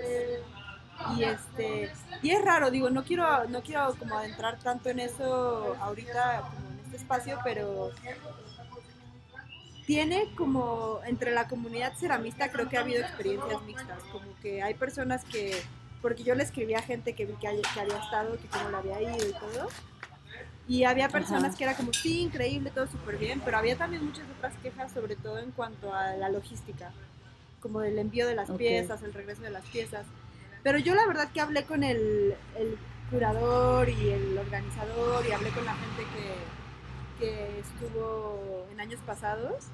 Y pues en general me dio como un buen, me dieron como un buen feedback. Hasta hablé por teléfono con, se llama Francesco, el, que organiza todo esto. Y me gustó, o sea, me gustó el proyecto, me gustó que vea que haya tantos ceramistas de todos lados participando. Este año va a ser en Milán, hubo un año que fue en Dubái, otro año que fue en París. Y pues es esta exposición en torno a la cerámica, se hace un libro que circula como en diferentes partes de Europa y aparte está la opción de tener venta, ¿no? Entonces, pues digamos que si todo sale bien, pues puedes recuperar esa inversión y, aparte, sobre todo, pues visibilidad. La verdad es que este, a mí me ha dado un montón de visibilidad desde que empecé como a publicar que, que iba a estar en eso. Y pues luego está como este conflicto que tenemos, creo que no solo en la cerámica, supongo que en muchos otros gremios, entre comillas, este, como de pagar por participar en espacios, ¿no? Y, y yo ahí creo que ya es una decisión bien personal. A mí en lo personal, o sea, en mi experiencia, ha sido súper bien retribuido, o sea, ha sido como algo que ha valido la pena las veces que lo he hecho. Creo que es algo que cada quien... Me, recuerda un poco a la parte de diseño. Cuando yo estaba estudiando diseño, punto número uno, como la idea de cuando está... Eh, participar en un evento, por ejemplo, yo, para mí como diseñadora era como la Feria de Milán. O sea, este... Y recuerdo que cuando estaba estudiando, mi escuela, o sea, el, el IED, tuvo un espacio en Salón Satélite. Y seleccionaron unos proyectos de, de nuestro, del IED de Madrid y del IED en Barcelona. Y un proyecto que hice con una ex amiga, porque terminamos medio mal, por el mismo proyecto. Este, nos seleccionaron y nos emocionamos un buen. Y recuerdo que que fue como de no manches, pues vamos a hacerlo este, como que nos hemos, pues era como nuestro método, era como nos vamos a graduar y vamos a tener una de nuestras piezas en, ya expuestas en Milán, que al final, en nuestro caso fue como una, pues era un proyecto de escuela, o sea, eran como proyectos de escuela, pero, por ejemplo, de ahí, recuerdo que hicimos una nota de prensa, hicimos fotos chidas y mandamos a blogs de diseño. Y nos publicaron en Design, nos publicaron en, en varios blogs que realmente son como reconocidillos. Y de hecho creo que salió nuestra pieza como en el top 100 de las cosas que hay que ver en Design Week y así.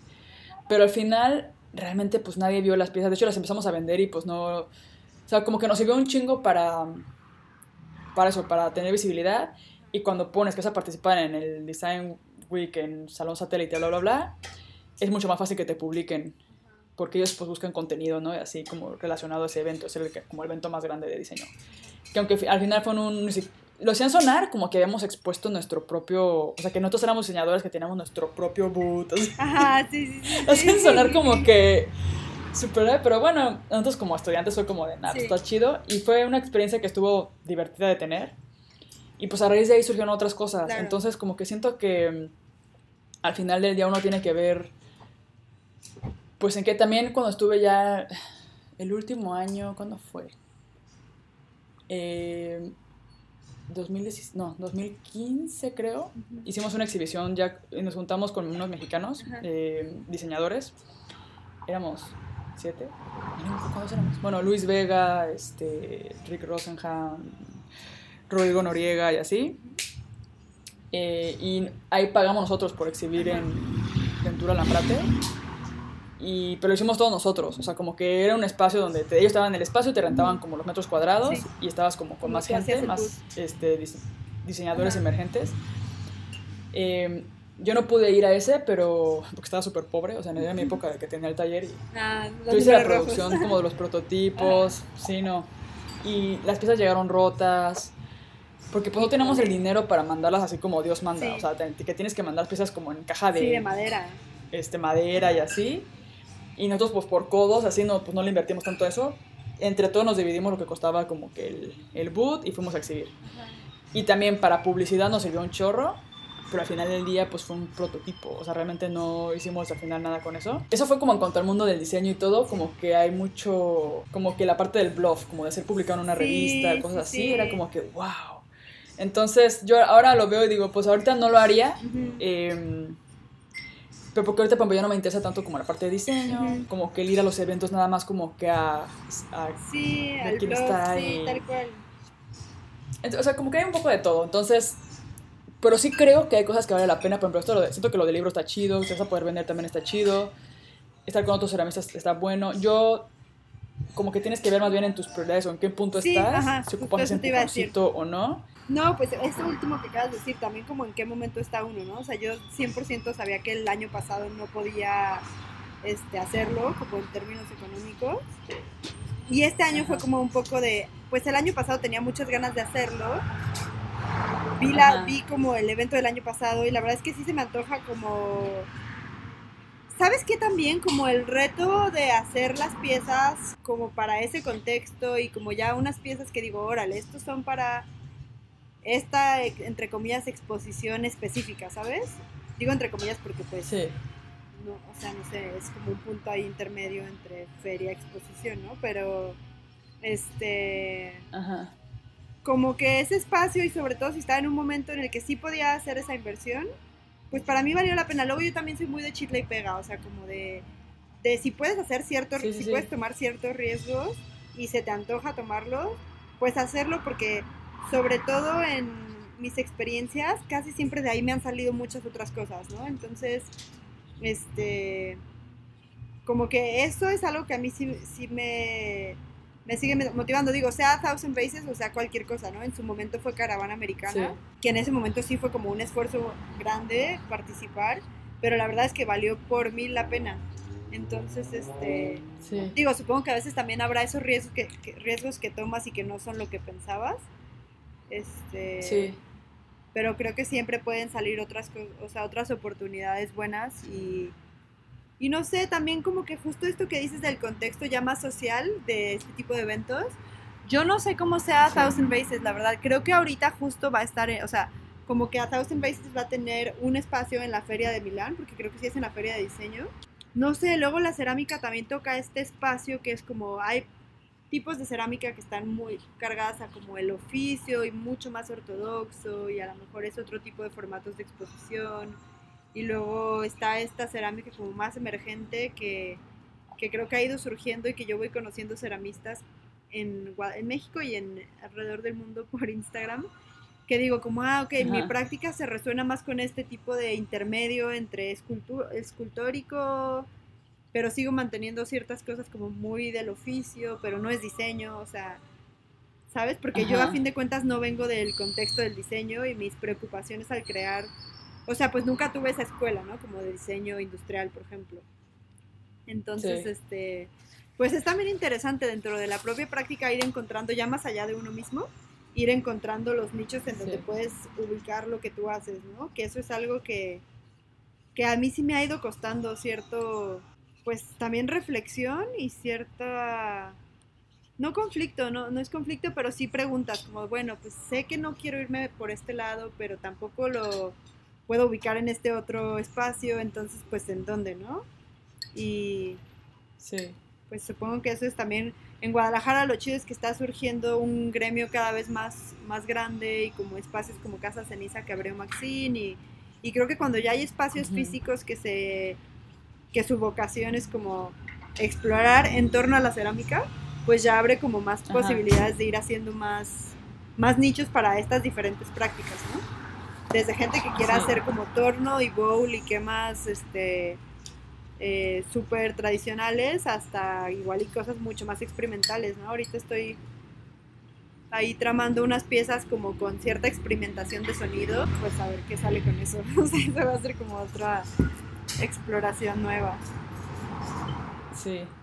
bueno, para querer hacer algo como lo del tema de, la, de los Thousand Bases, o bueno, de las convocatorias en general, exhibiciones o así, diciendo como que creo que depende de qué tipo de ceramista slash artista quiera ser. Em, si quieres ser alguien que quiere exhibir en galerías, siento que tienes que buscar ese tipo de espacios y de hecho, y también tienes que invertir lana en networking, en todo. O sea, siento que en ese, en, ese lado yo también lo, lo, hago y lo voy a hacer. O sea, yo tengo, quiero hacer un masterclass en Pictoplasma. ¿Qué es eso? Em, Pictoplasma es un evento que hay aquí en, en Berlín, que es sobre eh, character design. Ah, qué chido. Como diseño de personajes. Órale.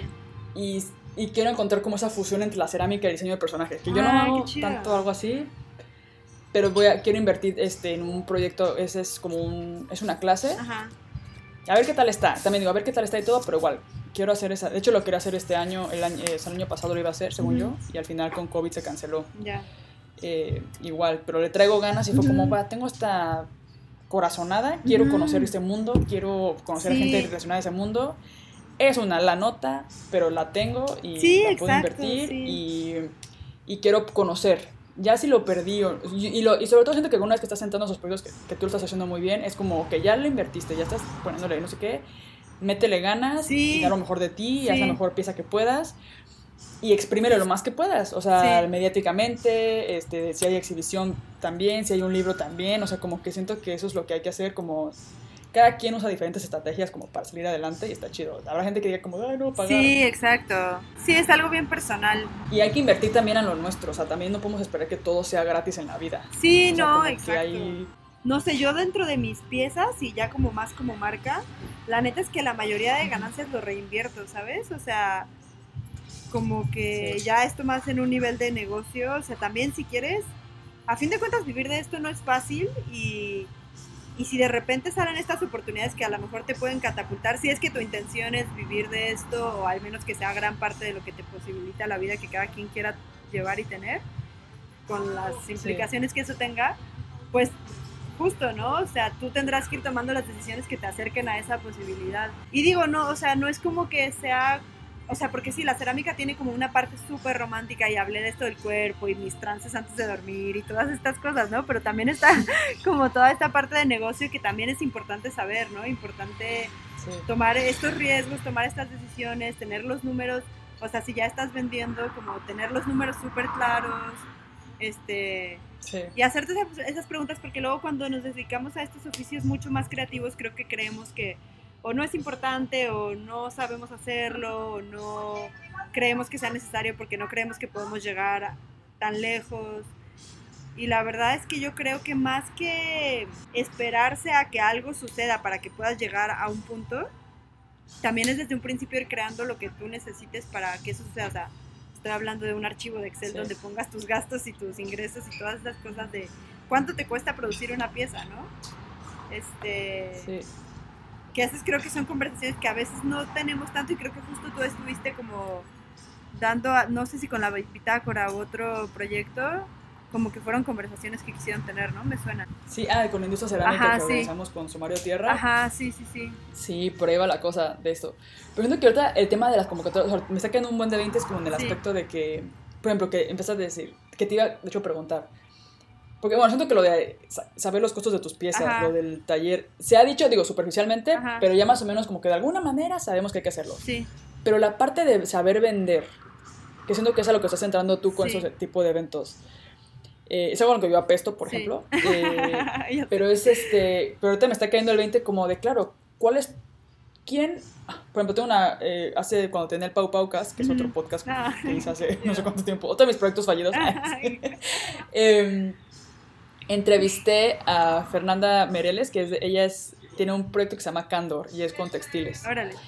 Y ella decía que ella tenía esta idea de que quería vender, hace textiles eh, con, algodón y telar, este, con telar, con artesanos de Michoacán, o sea, ella tiene como su propia marca, no sé qué. Y dice como, no, pues yo quiero vender, yo quería vender a, a hoteles, o sea, como que tiene esa idea de que yo sabía que mi mercado era tipo Riviera Maya, hoteles o Airbnbs que tienen extranjeros, o sea, aquí, porque lo que ella hace es caro, este es un proceso artesanal y ella quiere hacer como fair trade, o sea, todo ese rollo y aparte el material, que es algodón orgánico y bla, bla, bla. Y si yo sé que ese, ese, ese, tipo de gente no, está, no es cualquier persona que la quiera comprar una almohada o un, un, cobertor así, porque los precios no son precios baratos. Entonces ella se metió a la lonja mercantil, que es como tipo el caravana americana. Y bueno, fue una inversión. Me dice, pero ah, dice, estuve ahí un día, vendí cosas porque la gente, es el tipo de gente que hace este tipo de eventos es el tipo de gente que quizás le interesa invertir en una cosa así. Y aparte van un buen de personas que van a ver, este, tipo, personas que se encargan de vestir todo un hotel. ¿De como diseñadores y así? O sea, de interiores. Ajá, diseñadores interiores o así. Y es como de, ah, pues va, y tarjetas y contactos, no sé qué. Y ya, ya después le mandaban correos como de, oye, vi tu trabajo en este evento. Quiero tantas, ¿cuándo podríamos hacer colaboración? Bla, bla, bla, bla, bla. Y ahí fue cuando ella abrió mercado, o sea, como que ella dio a conocer su marca, claro. pero sí tuvo que invertir y tuvo que dar ese paso. Y al final es preguntarte, ¿dónde está mi mercado? ¿Qué, ¿qué, persona puede pagar lo que estoy haciendo yo? ¿Cómo puede llegar a esas personas? Entonces ella fue a través de la lonja. Sí. Esto fue antes de COVID, obviamente. Eh, le está yendo muy bien. Entonces siento que, por ejemplo, justo dijiste tú que tu marca empezó a crecer sí. en el último año, ¿no? ¿Qué, ¿Qué, hiciste tú? ¿Qué fue? ¿Caravana? online y aparte hiciste algo más o como que qué crees qué crees que has hecho tú que haya ayudado a tu marca a crecer aparte de que o sea independientemente de que tus piezas sean como súper chingonas o sea porque siento que es siento que podemos ser muy buenos en lo que hacemos yo a veces me pasa con la bitácora cerámica que descubro un nuevo ceramista en Instagram que está bien chido lo que hace y tiene 300 followers Ajá. Y yo, ah, cabrón, o sea, como que ¿por qué no lo sigue más gente? ¿No? Pues que el algoritmo, o sea, hay muchos factores por los cuales no te conocen. Entonces, uno que diríamos que ya tienes el know-how, ya, ya, estás haciendo piezas chidas, ya estás bien en, tu, en la cerámica, ¿cómo le haces para...? Por decir así, híjole, es que Pau... Ajá, ahora... ¿Cómo lo haces para el siguiente paso? ¿O tú cómo la hiciste? O, sí. Digo, no digo que seas una experta, obviamente. Sé que apenas estás haciendo como prueba y error. Yo no lo sé tampoco. Sí, es Pero desde tu experiencia, ¿Qué fue? ¿Qué fue el. ¿Cuál fue el. ¿Qué fue la clave secreta de.? Híjole, es que la neta. No sé. Ah, no te creas. O sea, es que ven. es que yo creo que fue. Es secreto, Hila. no te lo guardes. Es la receta. No te creas. No, o sea, la verdad, creo que fue una mezcla de varios factores. Creo que en mi caso tuvo muchísimo que ver el timing en cuestión de tal cual pandemia mundial. O sea, en mi caso, creo que el contexto en el que yo saqué esta colección, tengo la intuición de que tuvo que ver, porque a ver, o sea, si entré a caravana, yo nunca había estado en un evento así, entonces todo lo, como todo mi, digamos, campo de visión era Guadalajara, ¿no? Entonces cuando yo entré a caravana, que, que, saqué, coincidió justo que cuando iba a hacer el caravana virtual fue cuando yo estuve en la pandemia haciendo todas estas piezas que te digo que, que eran como llamas de mi voz y todo esto. Y entonces fue de que, bueno, tenía 15 piezas, ¿no? Y esos eran pues lo que yo iba a vender en caravana. Y es que no nos imaginamos, pero esa es otra dimensión de, como decías, de esta chica, o sea, es otra dimensión de tipo de cliente, en el sentido de que, pues la verdad es que sí, caravana sí tiene una cartera de clientes y digamos que una base de datos de todo el mundo, entonces su estrategia virtual la verdad es que fue muy buena en el sentido de que sí se comprometieron un montón con mandarle, por ejemplo, los perfiles del tales diseñadores y tales artesanos y tales creadores a los clientes que potenciales realmente, ¿no? Entonces, o sea, día uno de caravana, yo ya tenía como, ay, pues quiero hablar contigo para estas piezas, no sé qué me interesan. Ah, quiero, o sea, había como pon tú tres correos, ¿no? En los primeros días. Tuve una sesión con una chava, bueno, una señora de Ciudad de México que vendía a Canadá y como que tenía este proyecto de diseño mexicano. Me dijo, quiero 10 piezas. Y ya las escogió yo de que no manches, pues solo me quedan cinco piezas. ¿Qué voy a vender? Entonces ahí fue como, bueno, pues igual y sigo presentando estas mismas piezas y las vuelvo a hacer, ¿no? Doy la opción. Y el siguiente, o sea, a lo que voy es que el tipo de clientes que van ahí eran clientes de mayoreo. Entonces, ahí ya fue cuando dije, bueno, ok, necesito igual empezar a hacer otras formas de producir, ¿no? Y siempre cuidando que yo no quería caer en esta cosa de producción masiva, fábrica, o sea, no, o sea, eso es algo que no me interesa, ¿no? Pero justo como estar en el espacio en el entre, entre, ok, sí puedo, digamos que vender de mayoreo ciertas piezas, pero no quiero perder este otro, pues esta otra intención y esta otra este otro acercamiento a la cerámica. Y entonces, a partir de ese primer caravana, pues la verdad es que sí, empecé a tener mucha más visibilidad, pero fue por, yo creo que es por las, digamos que por la base de datos y el nivel de exposición que ellos ya tenían. Este, eso, eso fue una plataforma y por eso voy como a este tema de invertirle, la neta es que sí vale la pena y a veces van a ser riesgos grandes y a veces no siempre nos van a regresar como esperábamos que regresaban. Yo la verdad entré con la ingenuidad total de que, pues, ah, qué chido, voy a ver qué onda. Y pues resultó que sí, que sí fue muy chido, ¿no? Entonces, a partir de eso yo como que lo que sí he tratado de, de como conscientemente hacer el esfuerzo de, es de no perder esa inercia, ¿sabes? O sea, como de, ok, ya te agarré vuelito a partir de esto, entonces pues tengo que seguir produciendo, tengo que este, seguir subiendo contenido, tengo que... La neta, algo que yo disfruto un montón es hablar con ceramistas de otros lados, ¿no? Y, y siento que ya tengo como estas pequeñas redes afectivas con ciertos ceramistas y este, que mi trabajo, o sea, con los que resonamos con nuestros trabajos y pues también como estar en contacto, en constante intercambio, ¿no? Este... Sí pues sí, subir el contenido. Yo empecé a subir muchas cosas de procesos y eso creo que ha como jalado también a ciertas personas que igual ver procesos también les sirve. Este, Y sobre todo eso, no perder la inercia y eso, la neta es que implica otro tipo de decisiones como por ejemplo, pues ahorita que estoy estudiando mi maestría, voy a terminar mi maestría de dos años en tal vez cuatro, porque digo, es que si suelto esto ahorita, o sea, porque estoy metiendo bien poquitas materias porque no quiero dejar mi taller eh, o sea, detenerlo, ¿sabes? Entonces, para mí sí ha sido como ese vuelito que se fue empezando a cultivar a partir del primer caravana americana, seguirlo procurando. Y tal vez por eso también fue que sí me quise aventar a los Thousand Bases, porque fue como, ah, bueno, pues Caravana fue esta plataforma en México que me llevó a estos lugares, pues estaría chido hacer esta inversión en este otro lugar y a ver qué pasa de ahí, ¿no?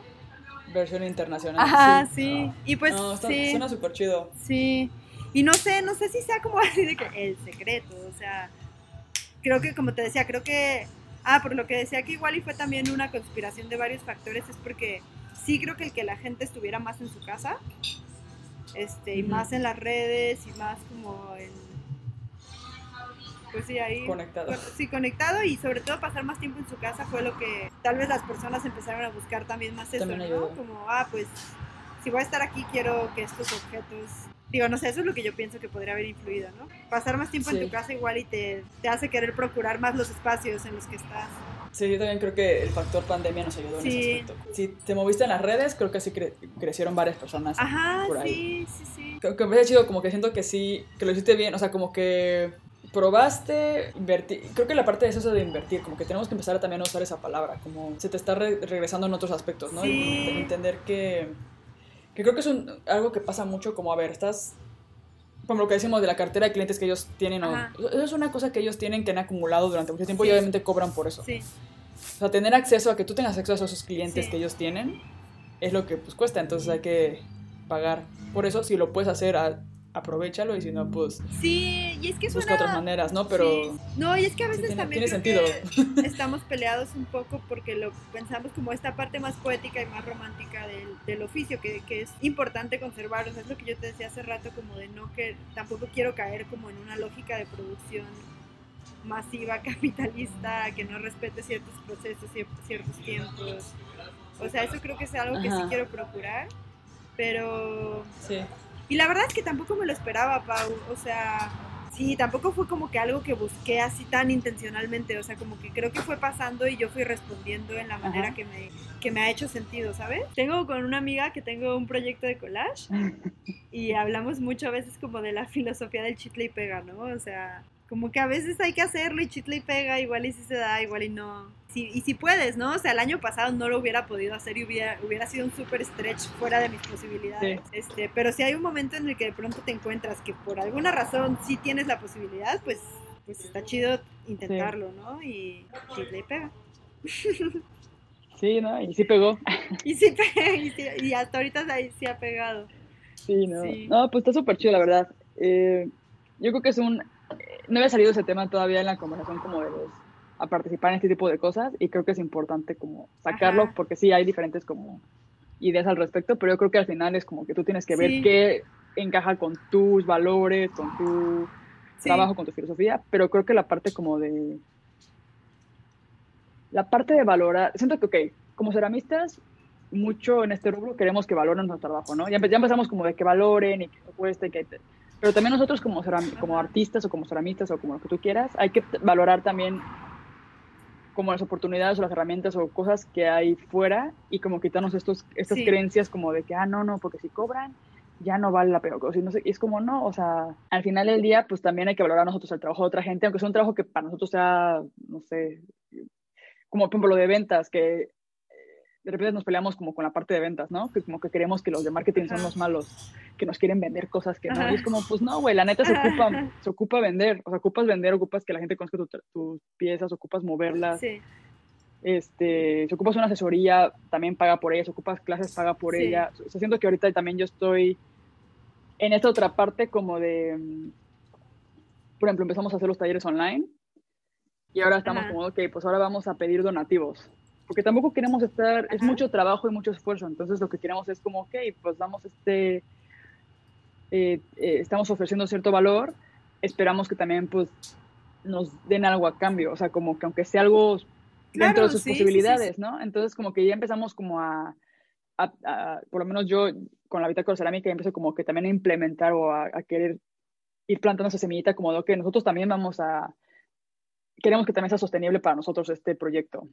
Cómo le vamos a hacer y qué tipo de apoyo podemos recibir de la comunidad, que sea lógico, o sea, que sea como, que no se sienta abusivo, que no bla, bla, y esperemos que pues la comunidad diga, como sabes que si estoy obteniendo valor de lo que nos están ofreciendo en los podcasts o lo que sea, y pues apoyo también el proyecto, ¿no? Porque estoy obteniendo algo a cambio. Exacto, y que también es como que hay muchas maneras de ver esta este tema de cobrar, ¿no? O sea, por ejemplo, volviendo al tema de la psicoterapia, ¿no? Nosotros en mi, en mi maestría está como este proyecto que se llama Proyecto Presencia, que son como sesiones, o sea, tú como estudiante de psicoterapia tienes que dar terapia como parte de la maestría. Entonces, esas sesiones de terapia te las supervisan y es una materia, la supervisión es, es como materia, ¿no? Y bueno, para llevar, para hacer las sesiones de terapia están estos proyectos que se llama Proyecto Presencia, donde eh, la idea es dar terapia a personas que a lo mejor normalmente no podrían invertir en eso, ¿no? Entonces se cobra de 10 a 100 pesos y la persona escoge cuál es su posibilidad, ¿no? Ajá. Y el ITESO bien podría decir, no, pues que los alumnos hagan esto gratis, ¿no? Y, que sea como servicio. Ajá. A fin de cuentas ese dinero no va para nosotros, es para el, centro comunitario y todo esto, o sea, los espacios donde, donde se dan las sesiones. Pero sí está mucho la idea de que la persona visibilice que es una, o visualice que es un, esfuerzo que está haciendo para invertir en, sí mismo, ¿sabes? lo, que, lo que sea que, represente para él o ella poder tomar terapia. Entonces, creo que también a veces como que cuando cobramos por este tipo de contenido que ustedes están haciendo, por ejemplo, lo vemos como que está desvirtuando de alguna forma el esfuerzo. Y pues no, o sea, a fin de cuentas también es como es tu tiempo, es tu estás metiendo esfuerzo, implica mucho llevarlo a cabo. Este, y esto que dices, ¿no? De que sea un precio justo. Y pues esta idea de intercambio a mí me hace mucho sentido, ¿no? No siempre tiene que ser dinero, a lo mejor a veces te pueden decir, pues yo te, el famoso trueque, ¿no? O sea, que a veces yo hago intercambios por piezas también y así. Y pues sí, también es como que cobrar no está necesariamente mal, o sea, la cosa es cuando ya quieres abusar y explotar, ¿no? Sí. No sé un poco lo que dices de tu amiga, ¿no? O sea, sus, sus textiles son caros, pero no es que sean caros, es que el proceso es costoso, o sea, no solo en términos económicos, ¿no? Y, pues eso cuesta. Sí. O sea, eso es lo que... Sí, yo creo que tenemos que empezar a valorar como que siento que como que si yo estoy proponiendo, como, eh, no estoy diciendo, como hay que valorar nuestro trabajo como ceramistas, bla, bla, bla, y estoy como que intentando hacer eso, también tengo que valorar mi propio trabajo. Aunque no se tiempo, ¿no? el tiempo, entonces como de, ay, Sí, ajá. Pero sí, poco a poco también yo me, estoy quitando como ciertas cosas de que no sé, como ideas de que no, porque esto debería ser gratis. O sea, hay muchas cosas que sí, pues sí son gratis y van a seguir siendo gratis. Ajá. Pero hay cosas que sí es como de, bueno, si queremos mejorar, o, si quiero más bien, si quiero que esto sobreviva de plano, o sea, yo no puedo mantenerlo todo el sí. durante indefinidamente. O sea, sí tengo como un budget. Sí. Que espero como que... Que le estás... Pero ya va a llegar en algún punto en que hace como, ¿sabes que La neta ya no me está... O sea, como que... Pues, sí le estoy perdiendo, entonces... Sí, pues sí como que también por amor al arte no, no está chido que se hagan. Sí, no, no, y creo que corresponder a esos esfuerzos, como dices, de que ustedes quieren abrir la posibilidad de dar una donativos o lo que sea, y nosotros como, entre comillas, público, creo que corresponder a, esos, a esas peticiones también es súper importante, ¿no? Como, como lo que decías hace rato de reconocer el esfuerzo que los demás están haciendo, no necesariamente por a thousand bases, o sea, cualquier otro espacio, por ejemplo, aquí en Guadalajara yo hice hace como dos años, creo que ya fue, un bazar que se llamó Todos los Lodos y que era ahí en Casa Lunar y que espero se pueda volver a hacer. Y pues sí, cobramos por la mesa, porque pues a fin de cuentas como estás poniendo el espacio, estás poniendo la, el diseño, la difusión, todo eso, y pues esas cosas, sí, pues cuestan, o sea... Y está bien. Sí. Como que das algo, recibes otras cosas, ¿no?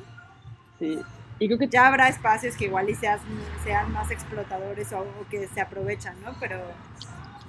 Y yo creo que a mí me ha ido mejor en general, que eso es una cosa también que sonar medio hippie, hippie, pero me ha ido mejor cuando he empezado a invertir o a pagar por, o a valorar el trabajo de la demás gente. O sea, como que siento que es un, no sé si es un tema de energía o qué sé yo, pero es como, o, o es psicológico, de que como que estoy valorando el trabajo de alguien, lo pago y Escuché en algún, ¿dónde fue que escuché esto? En algún curso de YouTube así de un japonés que habla sobre dinero, ¿no? Y dice que, que él siempre que paga algo dice arigato, como da las gracias. Ajá.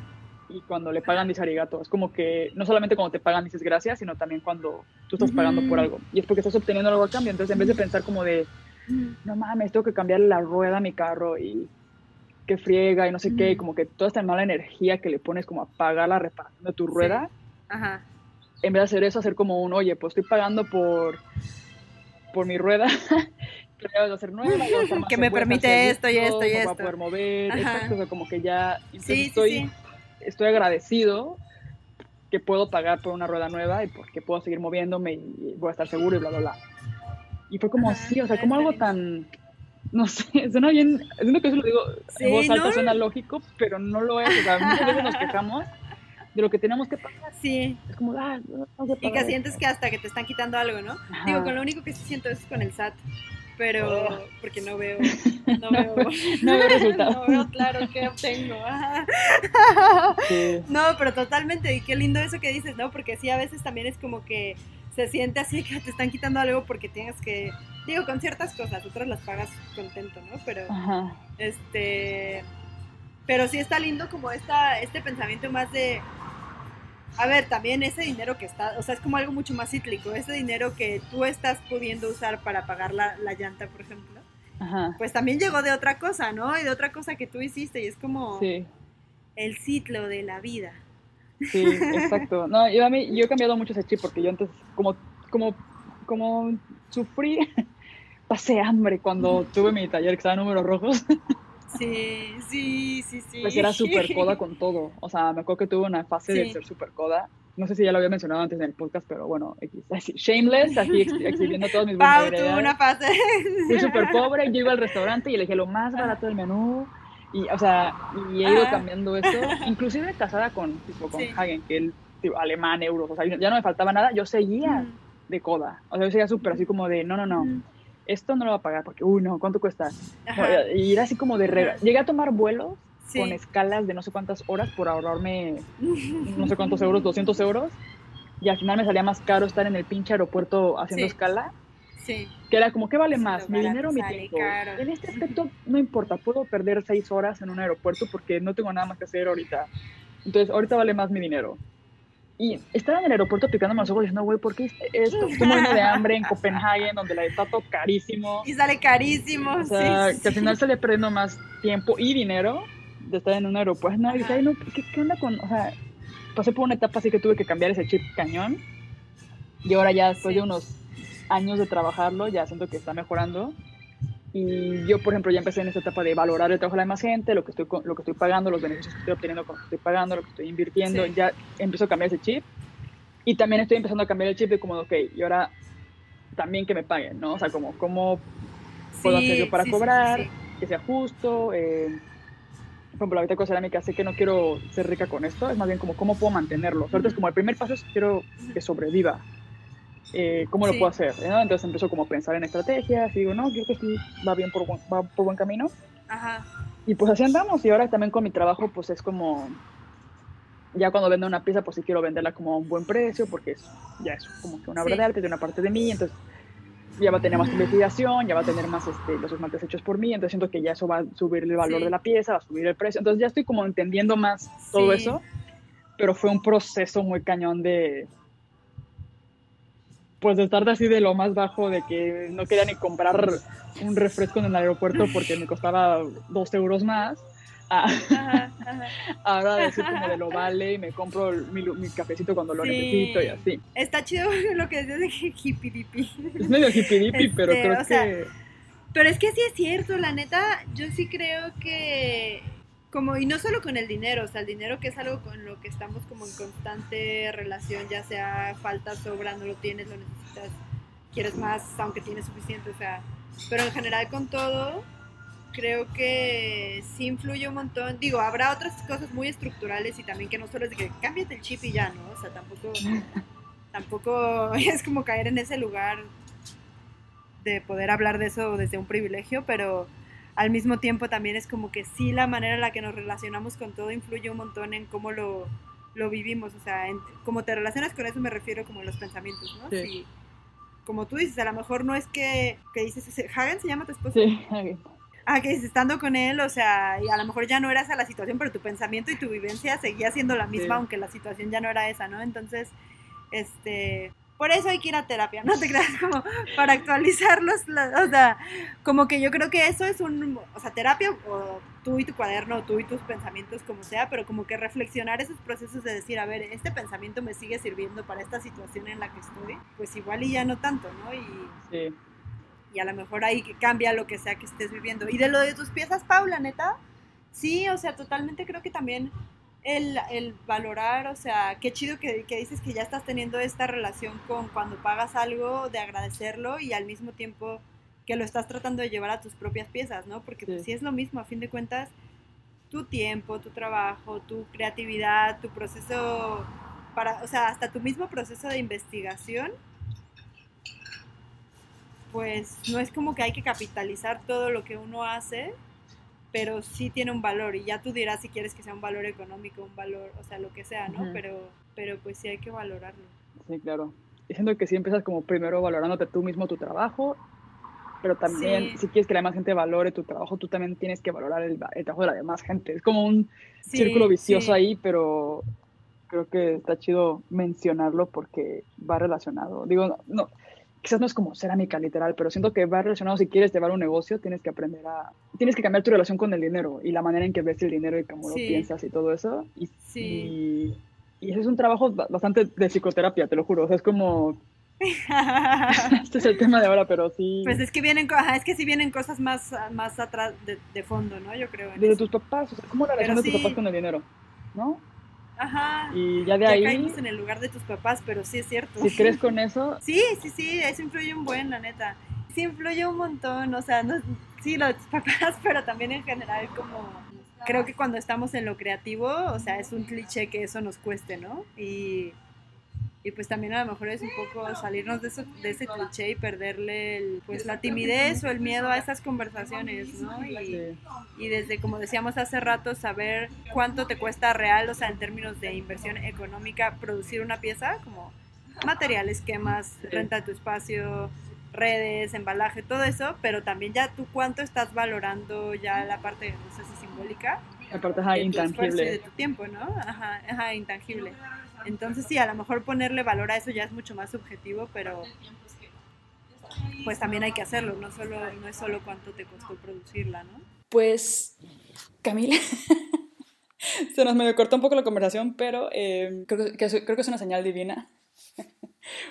una señal hippie dippy de que ya paremos este podcast porque nos extendimos un poco.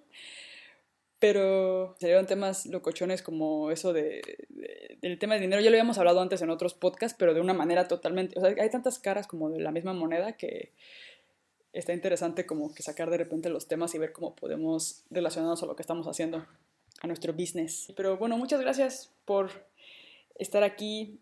Voy a dejar toda tu información en la cajita de descripción. Y algo que quieras compartir, algún tip que quieras chicle y pega. no, pues, no, primero también que filosofía de la filosofía de hoy se resume en chicle y pega. No, pues primero que qué chido, o sea, qué chido estar procurando también estos espacios de, este, pues de compartir, de reflexionar sobre lo que hacemos, cada quien como desde diferentes lugares y con diferentes perspectivas, pero se me hace bien chido que tú estando allá también estés tratando como de, o no tratando, sino que estés como jalando los hilos de de diferentes ceramistas estando aquí en Latinoamérica o no sé si después lo quieras hacer también de ceramistas de por allá. Pero pues sí está bien bonito como aprovechar todo lo virtual para conectarnos. Y me gustó mucho, disfruté un montón la plática, los, los debrayes, las profundidades. Este... eh, Yo también. Sí, estuvo muy chido. Y de, de, así como de tips, pues, pues no sé, la verdad es que a mí me ha gustado mucho también, como te decía, cuando empecé a dar clases, ver los procesos de las personas que a lo mejor no tenían una intención tan clara de quiero hacer una marca o quiero vender a tal o quiero hacer vajillas o, o sea, como que los procesos que yo he visto que la persona más ha disfrutado son esos procesos como no tan determinados desde un inicio. Y creo que esas búsquedas llevan a lugares inesperados y, que a veces nos sorprenden un montón, ¿no? O sea, cuando yo me llegué, me acerqué a la cerámica, sí fue así como desde una mera necesidad del material y de, pues lo que dije al principio, ¿no? Mucho más personal. Y ya eventualmente me llevó a un lugar que me gusta y que disfruto y que espero me siga llevando a otros lugares inesperados, ¿no? Entonces, como que eso de a veces no estar tan, ¿qué digo? Me cuestan ciertas cosas, ¿no? Pero a veces no estar tan, este, como con el objetivo ya aquí enfrente creo que posibilita cosas bien chidas también. Sí, es verdad, como dejarse llevar y... Ajá. Y que sobre todo es algo que creo que nos va a seguir estando, o sea, nos, continuamente nos enseña la cerámica, ¿no? Porque incluso, pues yo que ya igual a lo mejor en una pieza, ¿no? Ya es una pieza de molde que quiero sacar y tal, siguen pasando esas cosas inesperadas y a veces llevan a cosas chidas. Entonces, esa, esa tensión entre, ok, sí conducir lo que quieres hacer y a donde quieres llegar y, y al mismo tiempo no poderlo controlar, creo que es súper interesante posibilita un montón de hallazgos. Creo que esa es la mejor manera como de llevar la cerámica y la vida en general. Como que yo me he visto en los dos extremos, como el de dejar que la cerámica, o sea, bueno, que la vida me lleve a donde quiera y empezar a querer controlarla y también ha sido como, como que ninguna de las dos me ha funcionado. Ajá, sí, es como estar balanceando. Entonces como que, como es la atención, ajá. Sí, sí, Entonces creo que sí hay que dejarnos como llevar un poco, pero también de repente pararnos a reflexionar. Ajá, exacto, sí. Sí, creo que la reflexión también es súper necesaria, ¿no? Creo que quedó claro que opino que que la reflexión y la autorreflexión es necesaria. Pero bueno, mil gracias, Pau. Pues muchas gracias, Camila. Gracias a ti. Y ya saben dónde pueden encontrar y bajar su información. Sí. Y cualquier cosa. Y la cerámica. Con, con Hila. Sí, cualquier cosa. Si después a partir de esto quieren escribirme. Así, la verdad que disfruto un montón los encuentros virtuales. Así a las personas que vas conociendo a través de Instagram se me hace bien chido y y pues de hecho me pasó con Bajo, la de Cúmulos, que ahora ya nos conocimos en persona, a Yajero, a Cristi la otra vez, ojalá a ti algún día también nos conozcamos en persona. Entonces está chido eso. que vaya para allá. sí. Sí, está padrísimo cuando lo pasas de lo Virtual, Instagram a la vida real. Sí, está ah". padre. bueno, Pa, pues te mando un abrazo. Hasta, hasta allá.